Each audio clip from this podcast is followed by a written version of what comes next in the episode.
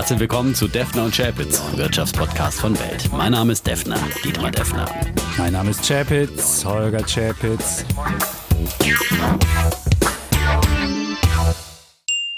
Dieser Podcast wird präsentiert von Scalable Capital. Europas führender Robo-Advisor bietet ab sofort die Möglichkeit, Aktien und ETFs selbst zu handeln. Dabei wird auf ein neues Preismodell gesetzt, das erstmals eine echte Trading Flatrate bietet. Für 2,99 Euro pro Monat können unbegrenzt Aktien und ETFs getradet oder ETFs bespart werden. Weitere Gebühren fallen nicht an. Mehr Informationen gibt es unter scalable.capital. Kapitalanlagen bergen Risiken. Es kann zu Verlusten des eingesetzten Kapitals kommen. Episode 112, 112. Ta, ta, die Feuerwehr ist da. Der Defner wieder, ganz karlauerisch beginnen wir hier die 112. Ja, es Ja, ein Notruf immerhin. Ne? Man muss Ja. ja. in diesen Zeiten schon immer wieder mal die ein oder andere Notrufnummer wählen, ja, als Aktionär. Ja, auf jeden Fall. Wir haben heute auch jemanden angewählt, nämlich wir haben einen Gast. Es ist keine normale Sendung, sondern es ist eine Feriensendung. Und anders als andere, die einfach mal so blau machen im Sommer und nichts senden, senden wir ja durch und haben uns einen Menschen eingeladen, einen Gast, der da lebt, wo ganz viele Deutsche Ferien machen. Und er ist einer, der sich auch äh, die Aktienkulturschaffung zur Mission gemacht hat. Und äh, Aktien mit Kopf heißt sein YouTube-Kanal. Er ist als YouTuber unterwegs, als Podcaster und äh, auf Blogs und auf vielen anderen sozialen Medien. Wir freuen uns auf Kolja Barkon. Herzlich willkommen, schönen Gruß nach Mallorca. Hallo Dietmar, hallo Holger, ich freue mich heute bei euch zu sein. Ja, und du bist ja nicht zum ersten Mal da. Das können wir jetzt nochmal den Hörerinnen und Hörern erklären. Wir haben das Interview schon mal aufgenommen und dann hat der Kolja seine Tonspur weggeworfen. Und jetzt hätten wir unsere einfach nehmen können und ihm schicken können und er hätte darauf geantwortet.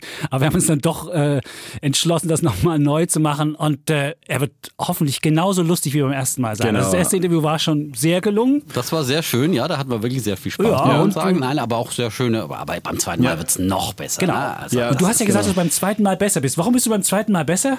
Naja, das ist ja häufig so, also ich merke das einfach beim Arbeiten. Man nimmt zum Beispiel ein Video auf und dann ist ja immer das Problem, dass man zum Beispiel einen Gedanken im Kopf hat und dann gleichzeitig ja den ausformulieren muss. Vielleicht kennt ihr das ja aus dem Fernsehen oder so, Dietmar, ja. auf und auf der Fall, anderen ja, ja. Seite hast du dann aber ja gleich wieder den nächsten Gedanken schon im Kopf. Das heißt, ma manchmal kommt dein Gehirn einfach irgendwie nicht nach oder ist schon zu weit und Deswegen kann es immer mal wieder passieren, dass man in den Formulierungen nicht spitz genug ist oder nicht ganz auf den Punkt kommt. Und wenn man aber alles einmal schon durch hat und dann versemmelt hat, dann kann man beim zweiten Mal es eigentlich immer besser machen. Und das, äh, denke ich mal, kriegen wir heute auch hin. Wow. Wow, das, das klingt, das klingt gut. Und wir haben am Anfang gleich auch was besser. ganz Spitzes. Wir haben ja am Anfang mal was ganz Spitzes. Da geht es ja darum, dass der Gast sich in einer Minute sozusagen einen Elevator-Pitch selbst vorstellen soll und dann die Hörerinnen und Hörer sagen sollen, oh, das lohnt sich dem zuzuhören. Ich würde sagen, Kolja, deine Minute läuft jetzt. Ja, dann hallo und herzlich willkommen. Mein Name ist Kolja Barkon. Ich bin einfach begeisterter Privatanleger und Börsianer seit jetzt mittlerweile elf Jahren. Und ich versuche meine Begeisterung mit anderen Menschen zu teilen und das vor allem über Videos und immer wieder auch zu betonen, dass die Aktie eigentlich die simpelste und beste Möglichkeit ist für die meisten Menschen, sich aktiv am Wirtschaftsgeschehen zu beteiligen. Äh, Nicht nur für die Altersvorsorge, das ist eigentlich so ein eher langweiliges Thema, sondern vor allem geht es einfach um äh, das Dabeisein. Und viele Leute kennen ja jegliche Produkte von vielen deutschen Firmen, aber haben leider selber die Aktie nicht. Und das wollte ich damals halt ändern und ja, mittler- mittlerweile machen wir das nicht nur, wie gesagt, auf YouTube, sondern auch im Podcast und versuchen dabei immer wieder den Fokus auf die Aktie zu bringen. Und was passiert da eigentlich hinter so einer Aktie beim eigentlichen Unternehmen? Und Buch hast du auch schon geschrieben und vieles, vieles mehr. Genau. Auf das wir dann noch zu sprechen kommen. Ähm, und äh, ich muss ja sagen, ich habe dich kennengelernt äh, 2016 auf der Invest in Stuttgart, ja so die größte Anlegermesse in Deutschland für Privatanleger. Und da bin ich schon seit Jahren und moderiere da immer am Stand der Börse Stuttgart. Und äh, da waren bisher ja immer die großen Gurus, äh, die Heiko Thiemes, die Dirk Müllers, die Robert Halvers dieser Welt, die da für die Menschen Trauben gesorgt haben. Und das Publikum war immer eher so ein älteres Publikum, äh, Ü50 würde ich mal sagen. Und viele, auch ganz viele Rentner darunter, die natürlich auch gerne mal äh, Kugelschreiber ansammeln und dergleichen.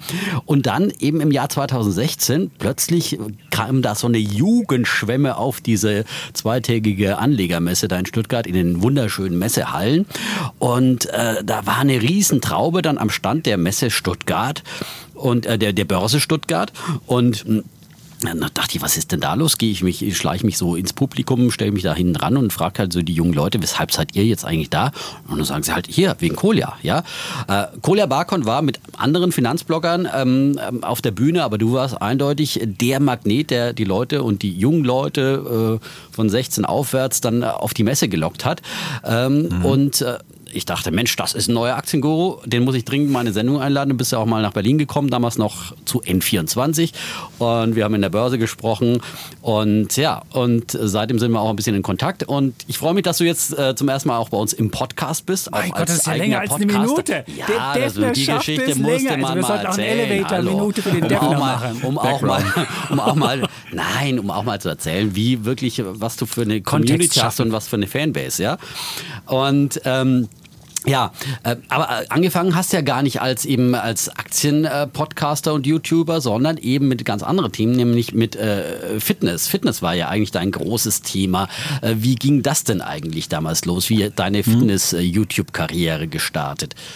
Ja, also genau, du hast die Background-Story schon sehr schön erzählt eigentlich. So habe ich es auch damals wahrgenommen. Und ich bin eigentlich jemand, der gerne Experimente macht. Ich ähm, würde mir jetzt nicht irgendwie eine spezifische Berufsbezeichnung irgendwie geben, so wie jetzt irgendwie YouTuber oder Influencer oder so, sondern einfach dass ich die Dinge und Leidenschaften verfolge, die ich schon seit einer Weile hatte. Und Aktien und Börse, das kam erst viel später dazu. Ähm, ich war damals bei der Bundeswehr zwei Jahre und habe dort meine Leidenschaft fürs Filmen entdeckt. Da hatte uns damals mal irgendein so Feldwebel so einen Clip gezeigt, wie er wie er in der Panzerhaubitze, damals war das so ein richtig modern, modernste äh, Artillerie überhaupt auf der Welt. Und da hatte der so eine Kamera angebracht, die so durch diesen ganzen Panzer gefahren ist. Und ich fand das so faszinierend, dass ich mir selber eine Kamera zugelegt habe. Damals noch so eine Mini-DV-Kamera, 2004 war das. Und habe dann einfach da angefangen, so kleine Clips zu machen und dann mich auch so ein bisschen da einzulesen, wie, wie kann man eigentlich diese Clips dann selber so bearbeiten. Damals noch so mit Windows Movie Maker und solchen Sachen. Und das hat so einen Spaß gemacht, dass ich dann nach der Bundeswehrzeit ähm, hatte ich mich zwar auch so diese ganzen klassischen Sachen beworben, wie BWL und sogar Psychologie und so, wurde aber über, überall natürlich mangels äh, ja, Abiturqualifikation äh, nicht angenommen, weil es zu schlecht war. Ich hatte einen Schnitt von 3,1, aber für Psychologie braucht man in Berlin halt 1,x, ja. Aber an so einer privaten Uni äh, konnte ich Film und Animation studieren und mein ja, gut gespartes Geld von der Bundeswehr dort halt äh, unterbringen für die ganzen Gebühren. Sehr, und das war dann eigentlich so der Start in diese, in diese Filmbranche und Fitness habe ich einfach so nebenher immer schon gemacht und, und immer auch so. Aber wie wird man, wie wird man jetzt YouTube-Star? Jetzt, jetzt, jetzt, aber jetzt lass doch nochmal die Fitnessgeschichte erzählen. Ja, die ist doch jetzt wichtig. Ja, also, aber nein, aber trotzdem wissen, wie hat er das dann geschafft, ja, zum YouTube-Star zu werden? Mit seinem Fitness ja, auch. Ich meine, man wird ja nicht einfach so, man stellt ja die Filme nicht einfach rein und dann ist man YouTube-Star. Ja, YouTube-Star. Ja, YouTube also ja, aber da spielt ja die Fitnessgeschichte eine wichtige Rolle. Also, na, so ist auch es. die Fitnessstudie. Ich finde eigentlich so die, die, meisten Leute, die so YouTube-Star werden wollen, werden es eigentlich, glaube ich, nie. Das ist einfach so, die okay, Leute, also man darf es nicht werden wollen. Gut. Genau, die Leute, die, die, die, die bei YouTube so erfolgreich werden, eigentlich sind eigentlich die Leute, die einfach Spaß haben, irgendwelche Dinge mit anderen zu teilen. Und das ging halt damals los, dass ich so einzelne Clips von der Bundeswehr hochgeladen habe, äh, nicht ganz äh, immer so, äh, ja, also nicht ganz immer so mit Genehmigung, sag ich mal so. Da gab es auch manchmal wirklich Ärger dann äh, hinterher. Und dann. Wo hat ja immer der KGB dazu geguckt, schon sich. ja, dann, die ich dann technischen Innovationen. Wie schaffen die das eigentlich bei der Bundeswehr, dass diese Panzer nicht fahren? dass sie rollen. dass diese Flugzeuge nicht fliegen. Ja. Du lachst, ja. Also so, so ähnlich ist es dann teilweise wirklich. Aber nein, sowas nicht. Aber äh, ich sag mal so, da waren dann auch irgendwie ähm, ab und zu mal ein paar Sachen im Spiel mit, dass, dass wir so über die Hindernisbahnen gelaufen sind und nicht mehr ganz nüchtern waren und solche Sachen. Und das wollte okay. man damals halt nicht unbedingt. Kameraden reingestellt. Wir wollen jetzt den hier nicht ins, ins Verderben jagen. Aber die, die, die Fitnessgeschichte, wie kam es denn, wie kamst du zu dieser Fitness-YouTube-Geschichte? Genau, und dem Star, dem Ja, es, es ging halt einfach damit wissen. los, dass, dass ich gemerkt habe, wenn man bei YouTube Sachen hochlädt, die sehenswert sind, dann gucken sich das andere Leute an und fangen auf einmal an, so einen Kanal zu abonnieren und Sachen zu kommentieren und so weiter. Und äh, später, als ich dann auch angefangen habe als Fitnesstrainer nach der Ausbildung, dann, die ich noch parallel gemacht habe zum Fitnessfachwirt, ähm, auch als Trainer und so immer wieder zu arbeiten, habe ich halt gemerkt, sehr häufig, dass ich immer wieder dasselbe in den Fitnessstudios erzähle. Ja? Und es ist halt einfach, auch wenn es natürlich Spaß macht, mit Menschen zu arbeiten, irgendwann langweilig, wenn du so immer wieder genau das Gleiche den Leuten erzählen musst. Äh, Und dann habe ich irgendwann einfach gesagt, okay, äh, ich kann ja einfach Videos davon aufnehmen und kann den Leuten sagen, pass mal auf, äh, du willst jetzt hier wissen, was ein guter Ernährungsplan ist und wie du deine Kalorienbilanz ausrechnest und so weiter. Ich habe dazu ein Video gemacht. Schau es dir einfach an und dann können wir nämlich jetzt hier mehr Zeit nutzen, um tatsächlich uns die Übungen anzuschauen ähm, und uns deinen Trainingsplan zu erstellen. Und das ging halt los 2000 11 war das dann, glaube ich, mit den Fitnessvideos, dass dann halt nach und nach die Leute so aus Fitnessstudios oder auch direkt online dann gesagt haben, okay, cool, ähm, das schaue ich mir mal an. Und das war sowieso die Zeit, wo auch so dieser YouTube-Fitness-Bereich gerade äh, ziemlich in der Boomphase war. Und äh, dann ging das eigentlich so los, dass man so langsam auch mal so unternehmerisch gedacht hat, äh, nämlich, dass man sagt, okay, die Zeit, die ich jetzt investiere, die möchte ich eigentlich auch äh, dauerhaft äh, äh, ja, entlohnt haben. Ja? Und das war halt eben damals der Start in diese ganze YouTube-richtige Geschichte. Vorher diese ganzen Bundeswehr-Clips, das hatte ich zwar seit 2006 auch gemacht, aber das war halt mehr so. Findet man die ähm, noch, die Bundeswehrclips, oder findet man die nicht mehr? Hast du die gelöscht? äh, die gelöscht? tatsächlich, tatsächlich ist dieser Bundeswehrkanal mittlerweile komplett offline. Äh, nicht ganz, nicht Okay. ganz freiwillig, sage ich mal so. Äh, aber das will ich jetzt auch dabei belassen. Okay, bevor er sich hier um Kopf und Kragen redet, der cool, ja.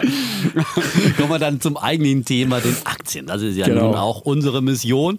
Ja. Ähm, wie kamst du denn und wann kamst du denn dann zum ersten Mal mit dem Thema Börse und Aktien in Kontakt? Genau, lustigerweise hatte das überhaupt nichts mit YouTube zu tun. Ich kam mit dem Thema Aktien und Börse eigentlich überhaupt gar nicht selber äh, durch Eigeninteresse in Kontakt, weil ich war auch eigentlich äh, seit der Zeit, wo ich danach das meiste Geld halt, was ich hatte, durch die Bundeswehrzeit äh, in mein Studium da äh, investiert hatte und somit hatte ich ständig auch Geldnot, ähm, wie das ja häufig so als Berliner Freiberufler ist, der so äh, ziemlich viel gleichzeitig macht und eigentlich äh, so tut, als wäre er Filmregisseur, aber eigentlich Kellner ist, wenn du so verstehst, was ich meine. Das ist ja so das, der typische Berliner Werdegang und so genau so war das bei mir. Und ich hatte eigentlich nie irgendwas mit Finanzen großartig am Hut. Und dann hat mir aber eine Freundin, die ich äh, damals äh, kennengelernt habe in Berlin, ähm, ein Buch geschickt, äh, beziehungsweise geschenkt. Das hieß Aktien Basics. Und da habe ich mich dann so eingelesen und da ging es dann auf einmal um Costolani und um Aktien und, und das klang alles richtig toll. Und dann habe ich mir äh, direkt irgendwie mit so ein bisschen Geburtstagsgeld, was, was ich gerade bekommen hatte, ähm, einfach so ein Konto aufgemacht äh, und habe dann angefangen, Aktien zu kaufen. Ja? Und äh, ich wusste von Anfang an, Aktien sind geil, da muss ich was mitmachen. Ähm, ich hatte damals diesen Kiyosaki-Quadranten auch äh, gesehen in einem Buch. Ich, ihr kennt das vielleicht, dieser Cashflow-Quadrant mit diesen vier verschiedenen Arten, wie man halt Einkommen erzielen äh, konnte. Und da habe ich halt gesehen, okay, dieser I-Quadrant mit dem Investor, da will ich irgendwann mal hin, ja, dass mein Geld für mich arbeitet. Und dann war auf einmal diese Möglichkeit da. Ähm, und ich habe einfach gesagt, okay, ich brauche jetzt da nicht äh, irgendwie erstmal 10.000 Euro oder so, weil so lange kann ich ja ewig warten. Ne? Ich hatte noch Schulden bei meinem Bruder übrigens. Und, ähm, und habe dann einfach angefangen, Geld zu investieren. Ja? Und äh, so ging's los. Genau. Und wie, dann hast du und dann hast du auch Aktienvideos gemacht. Und wie kriegt man so eine Fitness-Zielgruppe Ja. zu Aktienvideos? Ich würde vermuten, dass es unterschiedliche Zielgruppen sind. Ja, das kam, das kam eigentlich alles viel später, ähm, um die genaue Chronologie einfach mal zu nennen. Das, also 2009 habe ich angefangen zu investieren an der Börse. Dann später YouTube-Fitnessbereich ging los 2011 wo ich es halt richtig professionell gemacht habe. Und ähm, dass ich dann tatsächlich aber auf YouTube wirklich so den Gedanken hatte, da auch Aktienvideos zu machen, das kam zum ersten Mal dann so Ende 2013 und Anfang 2014 habe ich dann auch wirklich angefangen, regelmäßig äh, äh, Aktienvideos zu machen. Und zwar einfach nur aus dem Grund, dass ich ähm, gesagt habe, dass es gibt irgendwie viel zu wenig Finanzwissen bei YouTube. Alle, jeder äh, der äh, so weiß, wie man irgendwie so eine Bizepshantel, äh, also so, so eine Kurzhantel äh, anhebt und ein Bizepstraining macht, der macht mittlerweile einen Fitnesskanal, aber es gibt niemand, der irgendwas über Aktien erzählt, zumindest im deutschsprachigen Bereich. Und dann war das einfach so ein weiteres Experiment, dass ich gesagt habe, schauen wir doch einfach mal, ob auch ein paar Leute so ein bisschen was zum Thema Aktien halt äh, lernen wollen oder auch interessant finden. Ja. Das kam also alles ein bisschen später. Äh, nochmal auch zu deinen einzelnen Investments. Was war denn dann deine erste Aktie eigentlich? Die erste Aktie, ähm, die hängt ja noch neben mir an der Wand, die Abrechnung, das war Infineon. Und zwar 2009, okay. genau. Für 46 Cent müsst ihr mal überlegen, ja. Oh. Das steht auch noch, da hast du auch noch die Abrechnung 46 Cent. Und wie viel hast ja. du da gekauft von? Äh, 600 Stück habe ich bekommen für 279 Euro oder so. Das war also okay, nicht schlecht. Okay. Das war natürlich ein guter Und Kauf, hast du die heute noch? Hast du die heute noch? leider natürlich nicht. Bei 20 Euro rund? nee, leider nicht. Ich habe ich hab, ich hab aber trotzdem ganz gut Rendite gemacht. Ich glaube so an die 400, 500 Prozent oder so. Aber dann irgendwann oh, so bei 2,70 Euro, irgendwas in dem Bereich, war ich dann einfach zu überwältigt von diesem phänomenalen Ergebnis und habe dann natürlich äh, ja. noch überhaupt gar nicht langfristig genug gedacht. Und aber, ehrlicherweise aber, fehlte mir auch komplettes Wissen darüber, ob jetzt Infineon tatsächlich das Unternehmen ist, was jetzt irgendwie da entscheidend ist. Also ich glaube, zu dem Zeitpunkt, wo ich gekauft habe, war Infineon, glaube ich, gerade aus dem DAX rausgeflogen und war irgendwie kurz vor der Insolvenz. Und äh, genau, ich habe sie war einfach 2009. Nur, genau. Es war Finanzkrise. Ja, also wie ums Verrecken kommt man, auf die Idee, Infineon zu kaufen? Wie, genau. wie, wie, kommt man auf die Idee, als erste so Aktie Infineon zu kaufen? Genau. Wie, was war die Idee dahinter? Die Idee war einfach, äh, na, als ich einfach geguckt habe, also so, also so viel BWL hatte ich damals dann schon äh, ja, zumindest geglaubt zu wissen, dass ich gedacht habe, du willst natürlich das meiste für dein Geld haben. Also schaust du mal einfach in diesen DAX da rein und guckst einfach, von welchem Unternehmen kriegst du denn jetzt am meisten Aktien für dein Geld, ja, für diese 200 noch was Euro. und, und Infineon war halt so der, ein, der einzige wirkliche Penny Stock im DAX. Also habe ich sozusagen direkt auf den gesetzt, ja. War doch eigentlich eine. Äh, könnt, heute, ihr, könnt, heute, ihr mal, könnt ihr mal beurteilen jetzt? Äh, war das eine gute Auswahl, dass man so den Aktienkurs anguckt? Und äh, könnt ihr mal beurteilen, ja. ja, heute würdest du quasi Wirecard kaufen, ne? So ja gut, die ist noch nicht, die ist, die, die ist noch kein Penny Stock. Ja. Aber du hast wirklich nach der, nach der günstigsten einfach geguckt, was am, am wenigsten kostet. Genau. Und hast überhaupt nicht überlegt, ob da vielleicht eine Bewertung oder so, das war dir egal. Und genau. hast einfach gesagt, ich mache das so. So okay? ist es. Genau. Und hast dann Glück gehabt, hat gut funktioniert. Ich gucke mir gerade ja. Infineon Chart an. Das war so nah am Tiefpunkt, wo du gekauft hast. Ja. Glückwunsch. Genau. Und dann war das halt immer so wie, also es war im Endeffekt wie so russisches Roulette ne? und Glück gehabt, weil war keine Kugel im, in der Kammer. Und dann beim nächsten Mal, ja. äh, wo ich dachte, ey, das funktioniert ja so gut, was erzählen die da Jetzt richtig durchladen und richtig Genau. Boom. Jetzt, jetzt äh, gehe ich aber mal richtig äh, rein, weil ich habe mir ja gedacht, pass auf, wenn ich jetzt irgendwie so eine Aktie kaufe für 46 Cent, und die dann wieder verkaufe, das muss ich ja eigentlich nur ein paar Mal wiederholen und das kennt, glaube ich, jeder Anfänger. Dann kommt man so mit dem, dann yeah. holt man sich zum ersten Mal so einen Taschenrechner raus, ne? Und dann überlegt ja, man sich so, sag mal, warum soll ich überhaupt noch weiter studieren und warum, also das ist doch total genau, easy. Genau. Ich, und dann ja, habe ich mir halt ja. die, die äh, bei StudiVZ gab es dann auch schon die ersten Aktiengruppen und dann weiß ich noch ganz genau, dann, hat, dann habe ich mir die, äh, irgendeine, irgendeine Penny Stock Aktie, Emotion Network hieß die, glaube ich, mhm. habe ich mir dann angeguckt äh, und die stand eben nicht bei 46 Cent, sondern die stand irgendwie bei äh, ich glaube, bei nicht mal 6 Cent. Also die war irgendwie im, im Promille-Bereich fast schon. Und Noch da habe ich dann, und da hab ich dann überlegt, Super. pass mal auf, mit meinem Geld jetzt, das waren ja dann auf einmal halt äh, ja wirklich tatsächlich fast, ich glaube, so ein bisschen mehr als 1000 Euro sogar. Äh, wenn ich jetzt mit diesen 1300 Euro, was auch immer, diese Pennystock-Aktie kaufe und dann habe ich ja, dann habe ich ja sozusagen ähm, Tausende von Aktien auf einmal und äh, wenn die dann steigen auf ein paar Euro, ja, dann kann man sich ja mal ausrechnen. Ne? Und äh, genauso habe ich es dann gemacht und dann bin ich natürlich äh, auf die Schnauze gefallen und in der Kammer war nämlich eine Kugel dann drin. Ja, und äh, deswegen, so lernt man mhm. natürlich nach und nach als Anfänger so das, sage ich mal, das Regelwerk der Börse ein Stück weit kennen. Ja. ja. Und manchmal muss man dafür dann eben viel Lehrgeld bezahlen So und äh, viele gerade aus diesen Generationen, gerade am neuen Markt war ja das gleiche Spiel und das gleiche Spiel habe ich ja damals auch äh, sozusagen natürlich mitgespielt und Ja. Mhm. je erfolgreicher man wurde, desto risk größere Risiken ist man eingegangen und desto mehr hat man auf Kredit spekuliert und so weiter und so fort und äh, das Rad immer größer gedreht. Hochmut kommt vor dem Fall, Ja, in der kann ich Tat, nur man sagen. sagen. Äh, und Ja. ja. Äh, ja, und deswegen versuchen wir ja natürlich auch hier diesen Podcast zu machen und zu sagen, Leute, ihr müsst nicht alle Fehler, die wir wie der Defner gemacht hat oder Chapitz Mhm. nicht gemacht hat, ja, weil der, äh, der macht ja nicht so viel, ja, Nein, äh, der ist ja immer sehr vorsichtig, ja, aber, ähm, so, ähm, aber ihr müsst das nicht alles selber machen, äh, diese Fehler und die, all dieses Lehrgeld bezahlen, sondern ihr könnt äh, vielleicht ein bisschen auch von anderen lernen, aber trotzdem ist natürlich immer das äh, Lehrgeld und die Erfahrung, die man selber negativ Ja. macht, äh, das einprägsamste und Ja. weil immer wieder die gleichen Fehler natürlich in jeder Anlegergeneration gemacht werden.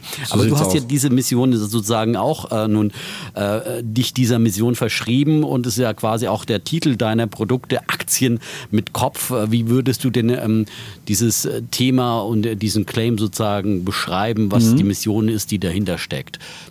Genau, und zwar, ähm, dann erkläre ich das mal in so, dass ich sage, das ist, war eine Situation, wo es nicht viele Videos gab bei YouTube mit dem Thema Aktien und Investieren aus dem Kontext heraus, wie es ja auch immer bei Warren Buffett und so zu lesen ist, nämlich wir kaufen uns einen Bauernhof und der wird dann langfristig bewirtschaftet und dann kriegen wir Dividenden und wir denken so wie so ein Bauer sondern es war auf YouTube gab es ein paar Kanäle, aber das war damals so binäre Optionen und all solche Sachen. Und äh, das war einfach überhaupt nicht dieser Ansatz, wo ich mir gedacht habe, dass so so langfristig funktioniert.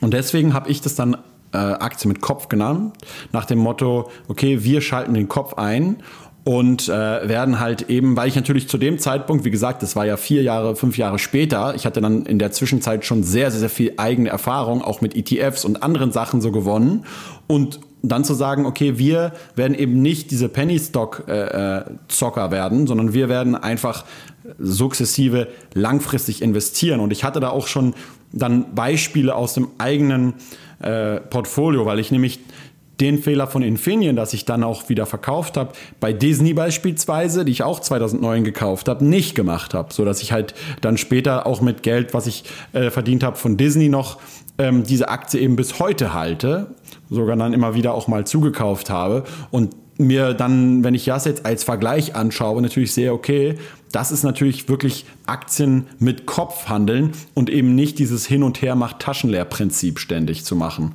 Aber Genau. trotzdem, Aktien, und das ist ja so ein bisschen Kopf, hat ja was mit Rationalität zu tun und Aktien haben ja auch sehr viel mit Emotionalität zu tun. Und wenn man jetzt so guckt, auch rund um die Wirecard-Pleite und um Genau. andere Sachen, sieht man ja, wie da die Emotionen hochgehen. Wie kriegst du das hin, dass man da mit Kopf und Ja. nicht Emotionen oder dass man das ausschalten kann? Also ich bin auch gar nicht unbedingt immer auf der Mission äh, zu sagen, ich will, dass alle Leute ähm, keine Fehler mehr machen und von meinen Fehlern lernen. Ich bin so mittlerweile so ein bisschen davon überzeugt, dass es so ein bisschen ist wie mit der heißen Herdplatte und dass man aber äh, immer nur dann wirklich lernt, wenn man mit eigenem Geld investiert ist. Und dass es aber möglich ist, dass man nur den ganz kleinen Finger auf der heißen Herdplatte verbrennt und eben nicht die ganze Hand, so wie damals viele Leute mit der Telekom-Aktie, da waren dann Freunde von meinen Eltern damals auch noch dabei, diese Stories kenne ich eben auch noch, dass sie ihr gesamtes Vermögen teilweise in eine einzige Aktie stecken und so, dass man solche Fehler eben vermeidet und dass man die Fehler, die man macht als Anfänger, eben mit kleinem Geld macht und dass man dann einfach über diese Erfahrungen, die man Stück für Stück sammelt, sich immer weiter aufs nächste Level nach vorne begibt. Ja? Und das ist eigentlich die beste Lösung, finde ich, um langfristig rational zu handeln, weil man dann einfach jede Situation, die man kennt an der Börse, schon mal irgendwann in der Vergangenheit selber durchgemacht hat. Und das ist halt eben so, wie jetzt leider natürlich einige Einsteiger mit Wirecard auf die Nase gefallen sind, haben einfach viele andere Anleger mittlerweile ähm, hier zum Beispiel rechtzeitig die Notbremse vielleicht gezogen und haben hier sich vor Verlusten bewahrt. Oder sogar, was ich ja auch immer bei Einzelaktien sehr wichtig finde und wo ich auch in den letzten Jahren schmerzhaft das immer mehr lernen musste, ist halt eben, dass ich von Anfang an gar nicht in Wirecard investiert war, weil ich, weil es mir einfach von Anfang an schon zu intransparent ist und ich mir sage, okay, wenn ich einfach so ein Geschäftsmodell habe, was sehr schwer zu, zu einzuschätzen ist, dass ich dann natürlich auch einfach gar nicht investieren muss. Ja? Und dass man einfach so mhm. über dieses sukzessive Aufbauen von Erfahrungen mehr und mehr Rationalität gewinnt. Wobei, da stimme ich natürlich vollkommen zu, Holger, die Börse ist auch emotional. Die Emotionen kann man nie ganz ausschalten, aber man kann halt eben immer was lernen. Ja? Mhm. Genau. Äh, ja, Wirecard war ja auch unsere Einschätzung dazu, auch schon äh, lange vor diesem Skandal, was wir hier im Podcast gesagt haben, äh, dass uns das alles so ein bisschen dubios vorkam und wir auch gesagt haben, das Geschäftsmodell verstehen wir nicht wirklich und da würden wir lieber die Finger von lassen.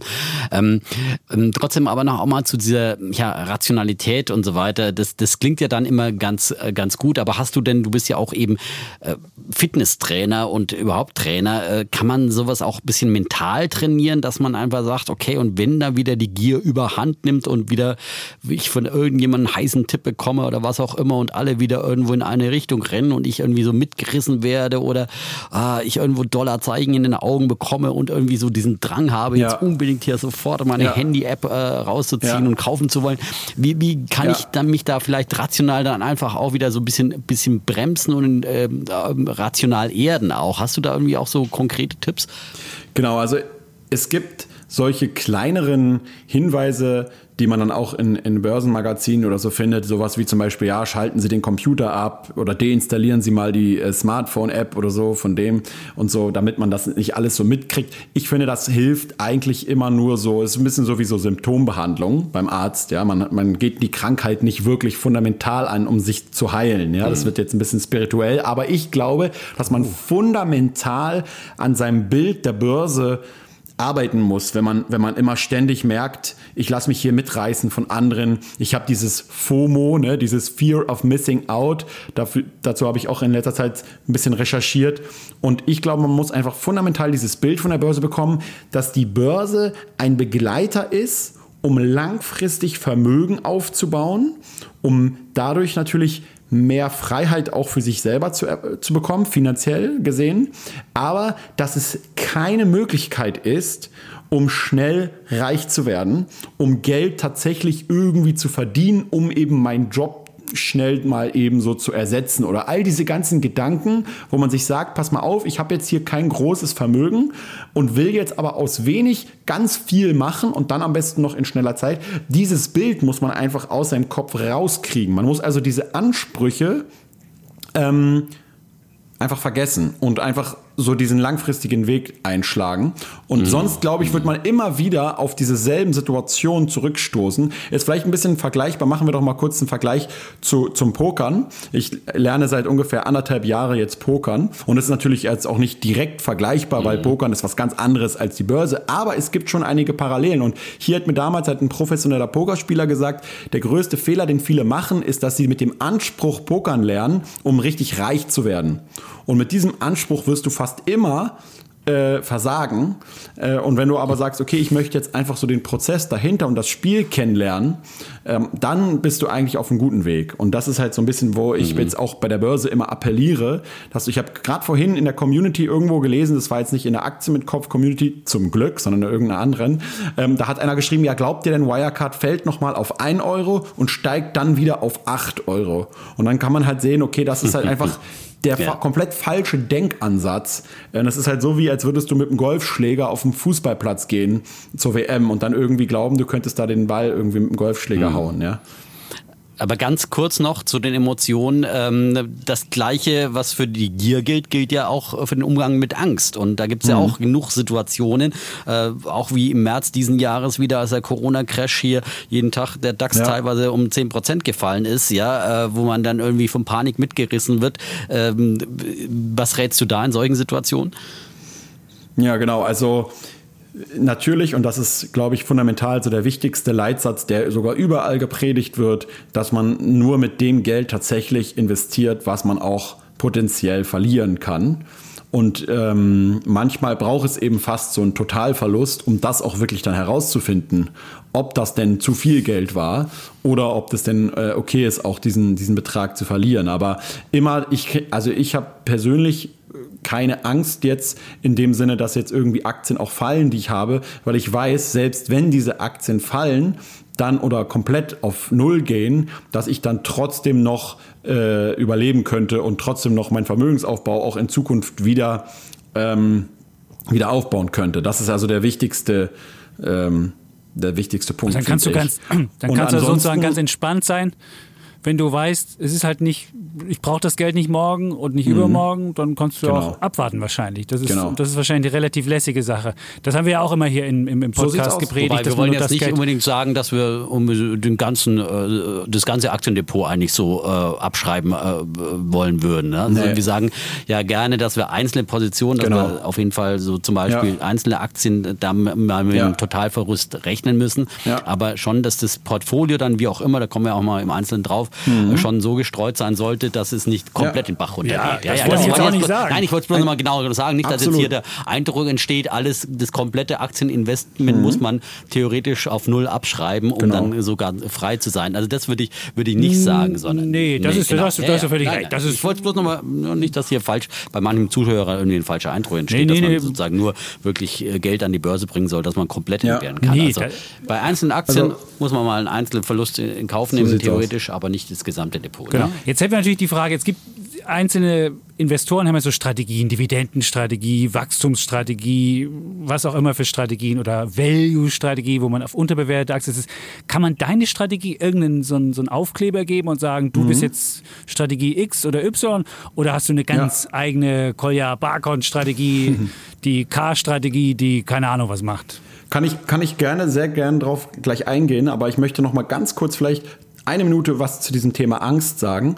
Ich glaube, Angst kommt eigentlich immer vor allem dann in uns auf, wenn wir irgendetwas nicht einordnen können. Ich wurde als kleiner Junge mal von einem Hund gebissen und hatte dann jahrelang Angst vor Hunden, logischerweise. Ja? Jetzt habe ich aber selber äh, eine lange Zeit einen Hund gehabt und bin in alle, wir waren heute im Tierheim zum Beispiel und haben uns einfach so ein bisschen damit den ausgetauscht und so denen ein bisschen geholfen bei den, bei den Tieren dort. Und ich habe eigentlich keine Angst mehr vor Hunden. Warum? Was, wie besiegt man die Angst vor etwas? Indem man sich damit beschäftigt und indem man einfach Wissen aufbaut, wie man zum Beispiel an einen fremden Hund herangeht, dass man nicht gebissen wird. Und wie man das Verhalten eines Hundes beispielsweise einschätzt. Und jetzt brauche ich auch keine Angst mehr vor Hunden zu haben. So, und genau das, das Gleiche funktioniert auch bei der Börse. Nur hier haben wir in Deutschland allgemein immer einen Fehler gemacht, ähm, dass wir einfach das, was eigentlich eine Aktie ist, immer komplett falsch darstellen visuell. Was ist denn das Erste, was ich sehe, wenn ich irgendwo auf, äh, mit dem Thema Börse in der Öffentlichkeit ähm, irgendwie zu tun habe? Nehmen wir mal jetzt äh, die Tagesschau. Ja? Ähm, da da habe ich dann irgendwie kurz vor, vor, der, vor der Tagesschau irgendwie den, den DAX noch oder danach, ich weiß gar nicht mehr, um welche Uhrzeit das immer kommt. Und da sehe ich das, ist davor. Börsenbarometer, da sehe ich den DAX. Und was sehe ich denn immer als erstes, wenn es um Börse geht? Ich sehe immer einen Kurs. Ich sehe immer dieses volatile Treiben, aber ich sehe gar nicht irgendwie das Eigentliche dahinter und die eigentlichen Unternehmen. Und das ist eben das, was falsch läuft. Und das ist eben auch genau das, was ich versuche bei YouTube eben darzustellen, dass ich sage, pass mal auf, Aktien sind Unternehmensanteile. Und wenn ich mir mehr Wissen über dieses Unternehmen und über die Wirtschaft aneigne, dann brauche ich auch eben nicht immer ständig Angst zu haben, weil ich glaube, jeder von uns weiß doch mittlerweile, dass selbst wenn es irgendwie mal einzelne Probleme gibt in der Weltwirtschaft oder sogar richtig größere Dinger, so wie jetzt Corona, dann wird es doch trotzdem noch Millionen von Unternehmen geben, die weiterhin in Zukunft Produkte herstellen werden und Dienstleistungen. Okay? Und wenn ich also von diesem Ansatz her komme, eine Aktie ist gar nicht irgendwie nur so ein Chart, der sich auf und runter bewegt, sondern ist ein tatsächliches Unternehmen, wo Menschen arbeiten, ja, dann ist es ein ganz anderes Bild und dann kann ich auch über dieses Wissen ähm, ruhig schlafen, wenn ich weiß, okay, da ist jetzt vielleicht der Kurs gerade mal um 25 Prozent gefallen oder so, aber da ist es trotzdem noch ein Unternehmen, was genauso da ist noch wie gestern. Ja? Und das geht auch schon so ein bisschen in meine Strategie rein, die du ja gerade äh, erfragt hast, Holger, und zwar, dass ich ähm, mittlerweile meine Strategie als so menschenorientiertes Investing beschreiben würde, wo ich sage, es ist schon eine Wa- Menschenorientiertes Investing. Es ist, Okay. es ist schon eine, eine wachstumsorientierte Strategie. Ich brauche keine Dividenden irgendwie, die nerven mich, wenn dann immer ständig Steuern anfallen und so. Ich will sagen, ich will eigentlich von den Unternehmen, in die ich investiere, dass dieses Geld im Unternehmen bleibt und dort weiterhin für Wachstum eingesetzt wird. Das ist meine Strategie. Ähm, und ich habe zwar Menschen sterben aber jetzt am Ende. Genau, denn, Mensch, ist das auch Menschen, menschenorientiert? Also eine Aktie, früher habe ich, oder lernt man so, eine Aktie ist irgendwie so ein Chart, dann irgendwann sagt, lernt man, okay, nee, Aktien sind eigentlich Unternehmen. Und jetzt irgendwann ja. merkt man, okay, Unternehmen ist auch nichts, was man eigentlich großartig äh, ja, investieren kann, weil eigentlich investieren wir immer in die produktive Schaffenskraft von anderen Menschen. Und deswegen muss ich mhm. sozusagen nicht einfach nur die Aktie oder die Unternehmen analysieren, sondern zum Beispiel eben die Menschen. Und tatsächlich, wenn man, wenn man das Man Management von Unternehmen ähm, anfängt zu bewerten, dann kann man tatsächlich wirklich durch einzelne Krisen hinweg auch entscheiden, okay, habe ich trotzdem weiterhin Vertrauen in diesen Menschen und in seine Ziele oder möchte ich mich von diesem Menschen mhm. halt trennen? Ja, und das ist halt eben ein Bereich, wo man dann und, zum Beispiel sehr mhm. vorsichtig auch wird, wenn man zum Beispiel jetzt sieht, okay, da ist jemand, der druckst ständig herum, ja, oder der verlegt ständig seine Termine und der macht nicht den Eindruck, als ob er offen und kommunikativ mhm. mit dem Investor über Probleme spricht, sondern er versucht sie unter den Tisch zu kehren und das ist dann so, mhm. so, so, so ein Punkt, wo du einfach sagen kannst, hey, ich bin raus, ja, da, da werde ich nicht mitmachen. Aber natürlich bist du, Kolja, ja auch nicht, äh, bist du auch ein Kleinanleger wie wir beide auch, Privatanleger. Und wir haben jetzt nicht zum Beispiel den Vorteil wie Fondsmanager, die irgendwie mhm. direkten Zugang zum Management haben und die sie da einen Termin geben lassen können und den dann mhm. sozusagen löchern können. Und im mhm. Übrigen trotzdem äh, sind viele auf, äh, bei Wirecard ja. auf Markus Braun reingefallen, ja. Das hat da auch nicht geholfen. Ähm, aber wir haben ja diese Möglichkeit nicht. Äh, wie kannst du denn dann so diesen äh, Unternehmen Unternehmenslenker beurteilen? Wie magst du das ja. und worauf legst ja. du da Wert? Ist dir da so ein Visionär wie Elon Musk lieber oder irgend so ein ja. Controller-Typ, der da irgendwie äh, buchhalterisch äh, seine oder so ein Typ wie Warren Buffett? Nein, Warren Buffett ist ja ein Investor. Also ein ich, ich, ich habe einen guten Aber, Vergleich für keine dich. Ahnung. Ich habe hab einen guten Vergleich für dich äh, mit, gegen Elon Musk ist Tim Cook als guter Vergleich. Weißt du, dass du so jemand hast, der. Aber die beiden sind auch ziemlich. Ah ja, gut, stimmt. Oh. Tim Cook und Steve Jobs, die beiden kann man auch gut gegeneinander stellen. Ne? Genau, so. Also, also ein bisschen, Vorgänger. ist vielleicht auch ein bisschen unfair, weil ich glaube, also äh, dass Apple mittlerweile mehr wert ist als der DAX, das ist auch, geht auch auf äh, die Leistung von Tim Cook unter anderem natürlich mit zurück. Ja, Aber ich weiß was, ganz gut, was Aber du meinst. auch auf das Fundament, das Steve Jobs als so sozusagen Innovator ja. gelegt hat. Als ne? Visionär. So als Visionär. Am ja. Anfang muss er der Visionär sein, ja, vielleicht so einer wie Elon Musk, der aufbaut und dann einer, der weiterentwickelt. Die zweite genau. Generation genau. ist auch oft wichtig. Genau, und die, man kann auch sagen, okay, Apple ist jetzt nicht mehr irgendwie in dem Bereich, wo sie jetzt irgendwie alle paar Jahre sowas wie den iPod auf einmal auf den Markt bringen. Oder ich weiß noch, alle reden immer über das iPhone, aber ich weiß noch, wie ich zum ersten Mal von diesem iPod gesehen habe. Und, und ich konnte wirklich dem Typen nicht glauben, der es mir gezeigt hat. Ich habe gesagt, niemals hast du da ein paar hundert Lieder drauf. Ja. Ja, habe ich ihm einfach nicht geglaubt. Das heißt, damals hätte man Apple-Aktien kaufen so sollen. So sieht's aus. Okay, genau, aber deine Frage, heute, heute, bevor, das große, ja bevor das große Heulen anfängt, erklär uns, wie sieht man die Typen? Genau, genau. wie sieht man diese also, Typen? Wovor genau, also triffst du die oder wo du siehst lachen, du die? Was man als tatsächlich interessierter und neugieriger Anleger alles rausfinden kann. Ich erinnere mich noch sehr gut, ich hatte mal mhm. mit, dem, mit dem Jonathan Neuschler, der, der äh, von alle Aktien, der hat ja auch einen eine, äh, ziemlich interessanten Ansatz, was, was diese Dinge angeht. Und wir, ich weiß noch, wir saßen 2016 Kollegin zusammen in meinem Büro und haben gesagt, es kann doch nicht wahr sein, dass Vielmann, ja, Traditionskonzern, mhm. super tolles Eigenkapital und richtig gut gewachsen. Es kann doch nicht sein, dass Vielmann als als sozusagen Optiker, ja, keinen Instagram-Account hat im Jahr 2016. Es kann doch nicht sein. Und wir haben überall gesucht. Und ich so, Jonathan, es kann einfach nicht sein. Und wir haben aber alles abgesucht und wir haben es nicht gefunden. Und deswegen haben wir einfach angerufen bei Investor Relations. Achso, ich dachte, deswegen hast du die Vielmann-Aktien verkauft. nein, nein, nein. Nein, pass auf. Wir nee. haben einfach angerufen mhm. bei Investor Relations und wenn man dort anruft, bei den Investor Relations Abteilungen, dann sollte man vorbereitet sein. Dann sollte man vorher das Unternehmen schon analysiert haben, sollte sich ein paar Fragen am besten notieren, dass man nicht da anfängt rumzueiern oder so. Und dann sollte man ganz konkret sagen, ich brauche jetzt hier jemand, der mir diese Fragen beantworten kann. Und äh, ich glaube, innerhalb von ein paar Minuten haben wir mit irgendjemand aus dem Management gesprochen zu diesem Thema. Und der hat dann mhm. erzählt, so von wegen, ja, äh, wir sind gerade noch am Beurteilen und sind da am Ball, aber wir haben jetzt noch kein Angebot draußen, weil wir denken nicht, dass, äh, dass äh, sozusagen die, der Brillenverkauf übers Internet langfristig funktioniert, einfach weil man zum Optiker gehen muss und dort ja die Werte und so weiter anpassen muss. Und das ist so ein menschliches Geschäft. Und wir hatten so, irgendwie waren wir dann nicht überzeugt von. Wir dachten so, es gibt schon jetzt so Anbieter wie Mr. Specs und andere, die online Brillen verkaufen und ich kaufe meine Brillen auch online schon schon. Und deswegen, äh, also wenn man anfängt, da zu recherchieren, dann da kann man auch als Privatanleger mhm. tatsächlich ziemlich viel auch direkt, jetzt vielleicht nicht mit dem CEO direkt, aber schon auch mit Verantwortlichen sprechen.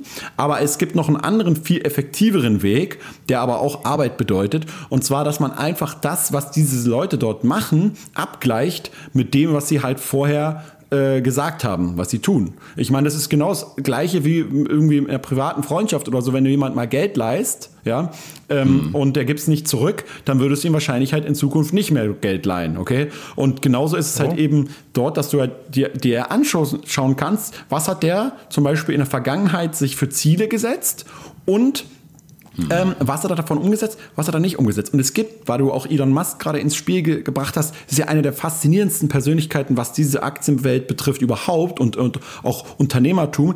Da gibt es einen sehr interessanten Abgleich. Ich glaube, der ist von der New York Times, ich weiß es aber nicht mehr ganz genau. Und die haben tatsächlich mal von der ganz Anfangszeit all seine Tweets und seine ganzen Visionen und all das, was er so immer schon mhm. gesagt hat, was er machen will, haben sie mal so chronologisch geordnet auf so einer Webseite. Wenn man das googelt, findet man das auch. Ähm, und dann haben sie mhm. geguckt, okay, was hat er denn tatsächlich davon erreicht? Und da würdet ihr tatsächlich feststellen, ja, der erreicht nie das zu dem Zeitpunkt, wo er sagt, er ist immer zu spät, er trägt auch immer ziemlich dick auf, was auch Teil, glaube ich, seiner ganzen Strategie ist. Ja, dass er immer direkt mhm. das nächste große Ding ankündigt. Mhm. Ich meine, ähm, wenn man sich jetzt über Elon Musk alle sprechen, über, über irgendwie Tesla und so oder sogar schon SpaceX und so, aber über Neuralink beispielsweise und was er da alles vorhat und so, ne, das, der will ja im Endeffekt, ich will es jetzt mal so ganz kurz, kurz erklären, einen Link bauen zwischen einem Menschen und mhm. der künstlichen Intelligenz, so dass du dir also innerhalb von kürzester Zeit, ja, ja. so ähnlich, wenn ihr den Film The Matrix kennt, ne, wo die so sagt, okay, ich will jetzt Flug, ich will jetzt einen Hubschrauber fliegen, okay, dann lade ich mir mal schnell das manuell auf meinen Kopf über diese Matrix hoch. Aber und was ich jetzt, ich muss jetzt mal, ich muss jetzt mal kurz hier ein, nee, nee, bevor, nee, wir, jetzt hier, bevor wir ins kurz. Weltall abheben, muss nee, jetzt ganz mal kurz. kurz eine Frage stellen. Und jetzt ist, okay, es, gut, jetzt ist das Spannende, wenn du jetzt diese Persönlichkeit beurteilen kannst,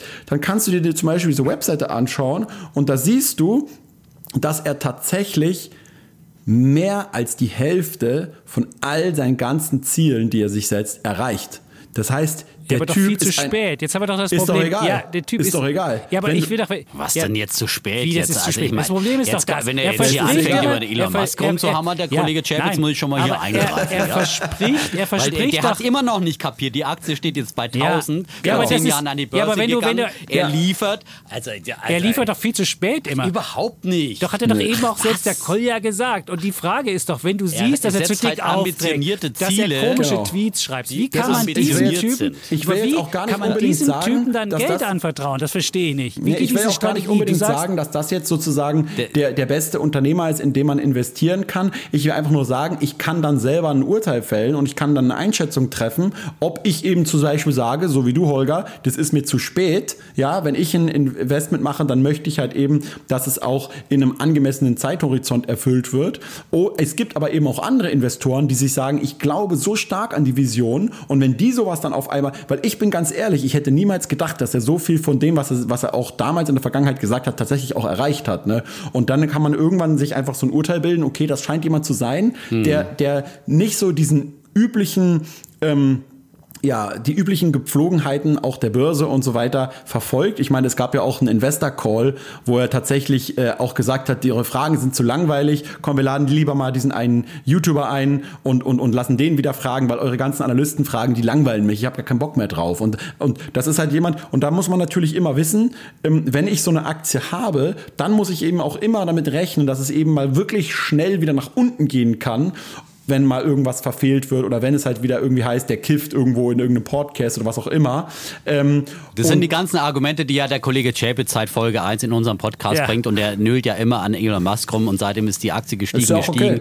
Elon Musk ja. hat geliefert. Er setzt sich ambitionierte Ziele, muss ich jetzt hier nochmal an der Stelle zahlen, aber das sind ja. ambitionierte Ziele. Man kann sich ja auch leichte Ziele setzen, ja, die ja. man mühelos erreicht, aber er genau. spornt halt mit ambitionierten Zielen auch seine Mannschaft an, Höchstleistungen zu schaffen und das schafft man dann nicht vielleicht nicht jedes Mal das ambitionierte Ziel, Genau. aber trotzdem ist es halt im Vergleich zum Wettbewerb immer noch äh, so weit vorne und äh, im Großen und Ganzen liefert er, er li liefert, äh, aber wir brauchen die Tesla-Diskussion, führen wir dann wieder in einem anderen Podcast auch ausführlich. aber, weil- aber das ist so ein interessanter Punkt. Aber das ist so ein interessanter Punkt, weil dadurch kann man ja einfach, ähm, ich, ich glaube, es gibt immer so diese falsche Annahme, dass es irgendwie an der Börse immer so ein Argument geben muss, ähm, was stimmt und alles andere stimmt nicht. Und ich glaube einfach, es gibt einfach so unterschiedliche Arten von Investoren und Unternehmen und jeder kann ja einfach die herausfinden, die für ihn passen. Und ich glaube Sehr halt, schön. Sehr Deswegen gut. gibt es Defner und Genau. Schäfitz. es gibt eben manche, Das die sagen, pass mal auf, mir ist einfach nur die Dividende wichtig und dass die jedes Jahr in Folge ge, ge, äh, ge, gesteigert wird. Und dann sucht man sich einfach, geht man zum Dividendenadel oder so,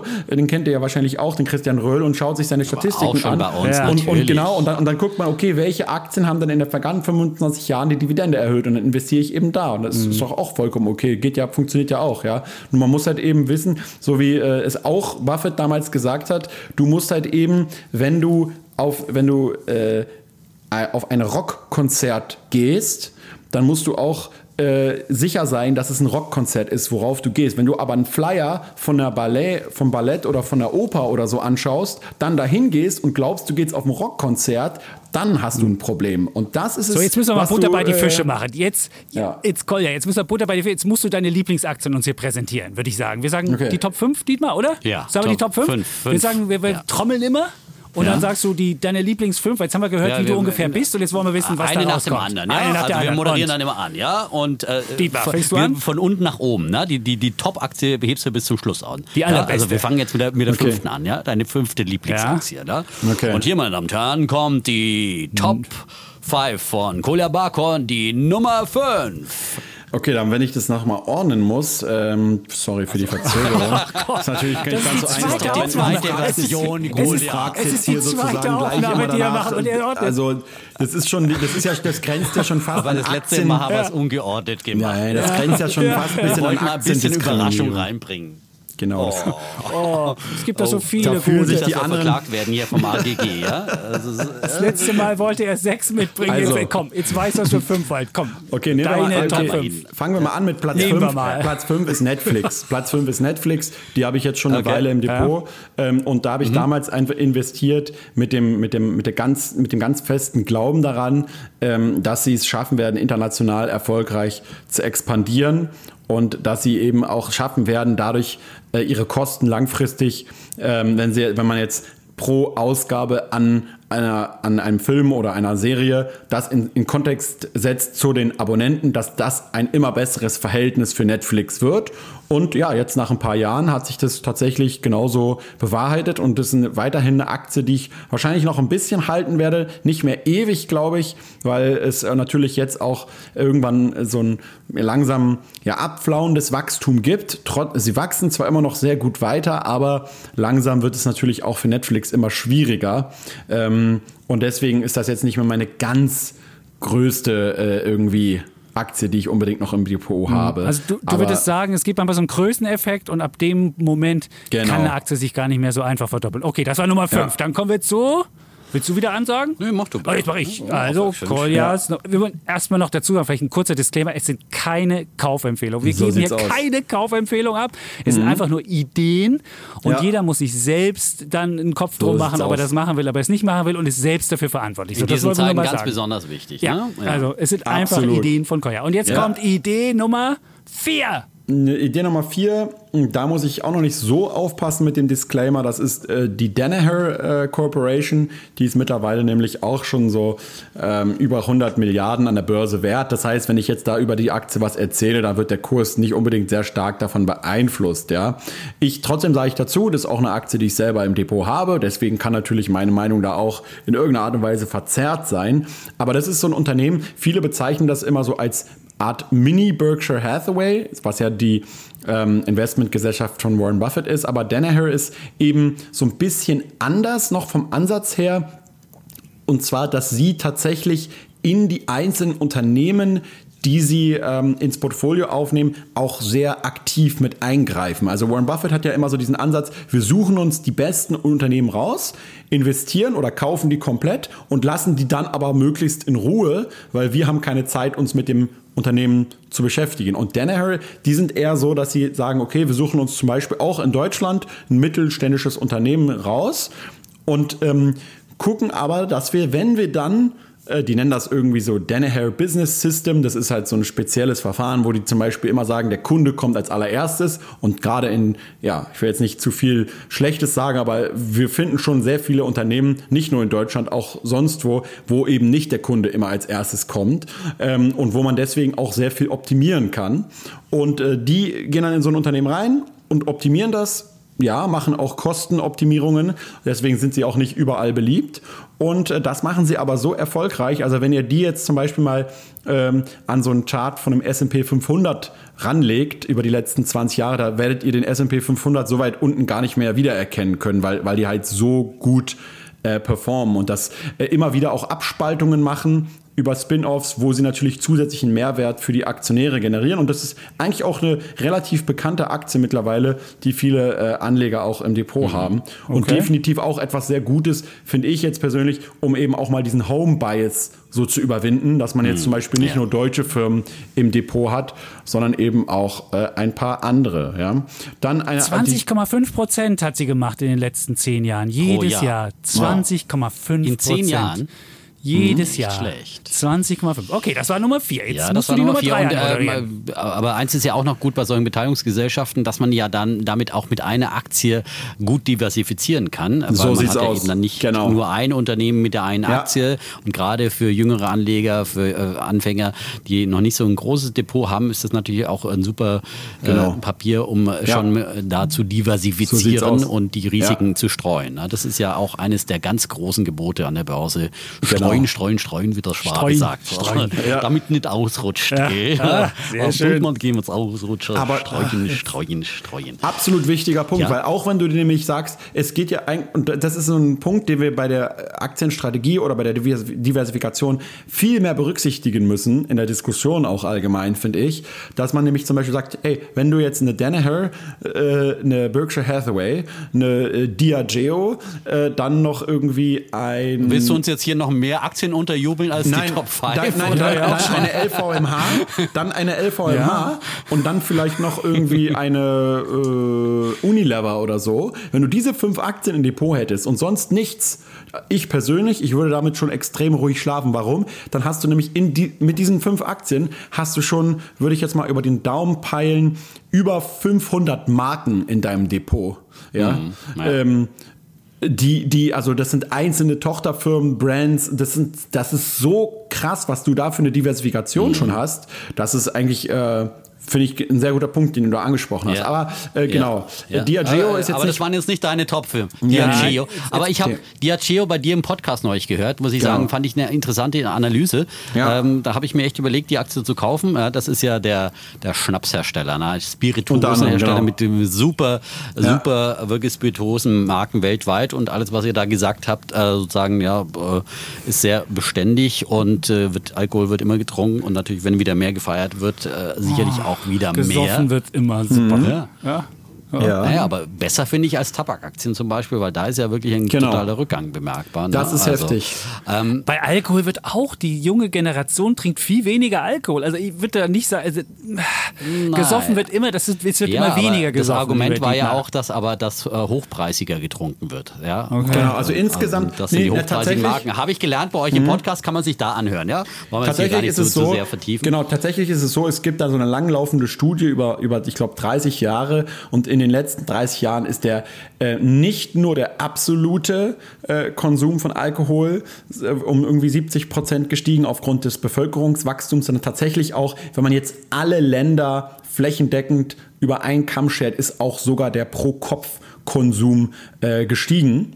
Ähm, das ist tatsächlich äh, wahr. Ja, und was, was aber noch mhm. jetzt andererseits, wenn wir ja ganz kurz mal dieses Thema anschneiden, Tabak versus Alkohol als Beispiel, ist es eben so auch, dass auch was jetzt die ähm, ja, die, die Möglichkeit der Werbung und so weiter angeht, ähm, es für für Alkoholkonsumenten, äh, äh, Produzenten noch wesentlich einfacher ist. Also du kannst als Alkoholproduzent, Hm. kannst du sogar einen Halbmarathon spe- äh, sponsern, wenn du willst. Ja, das ist jetzt als Tabakunternehmen nicht mehr so einfach.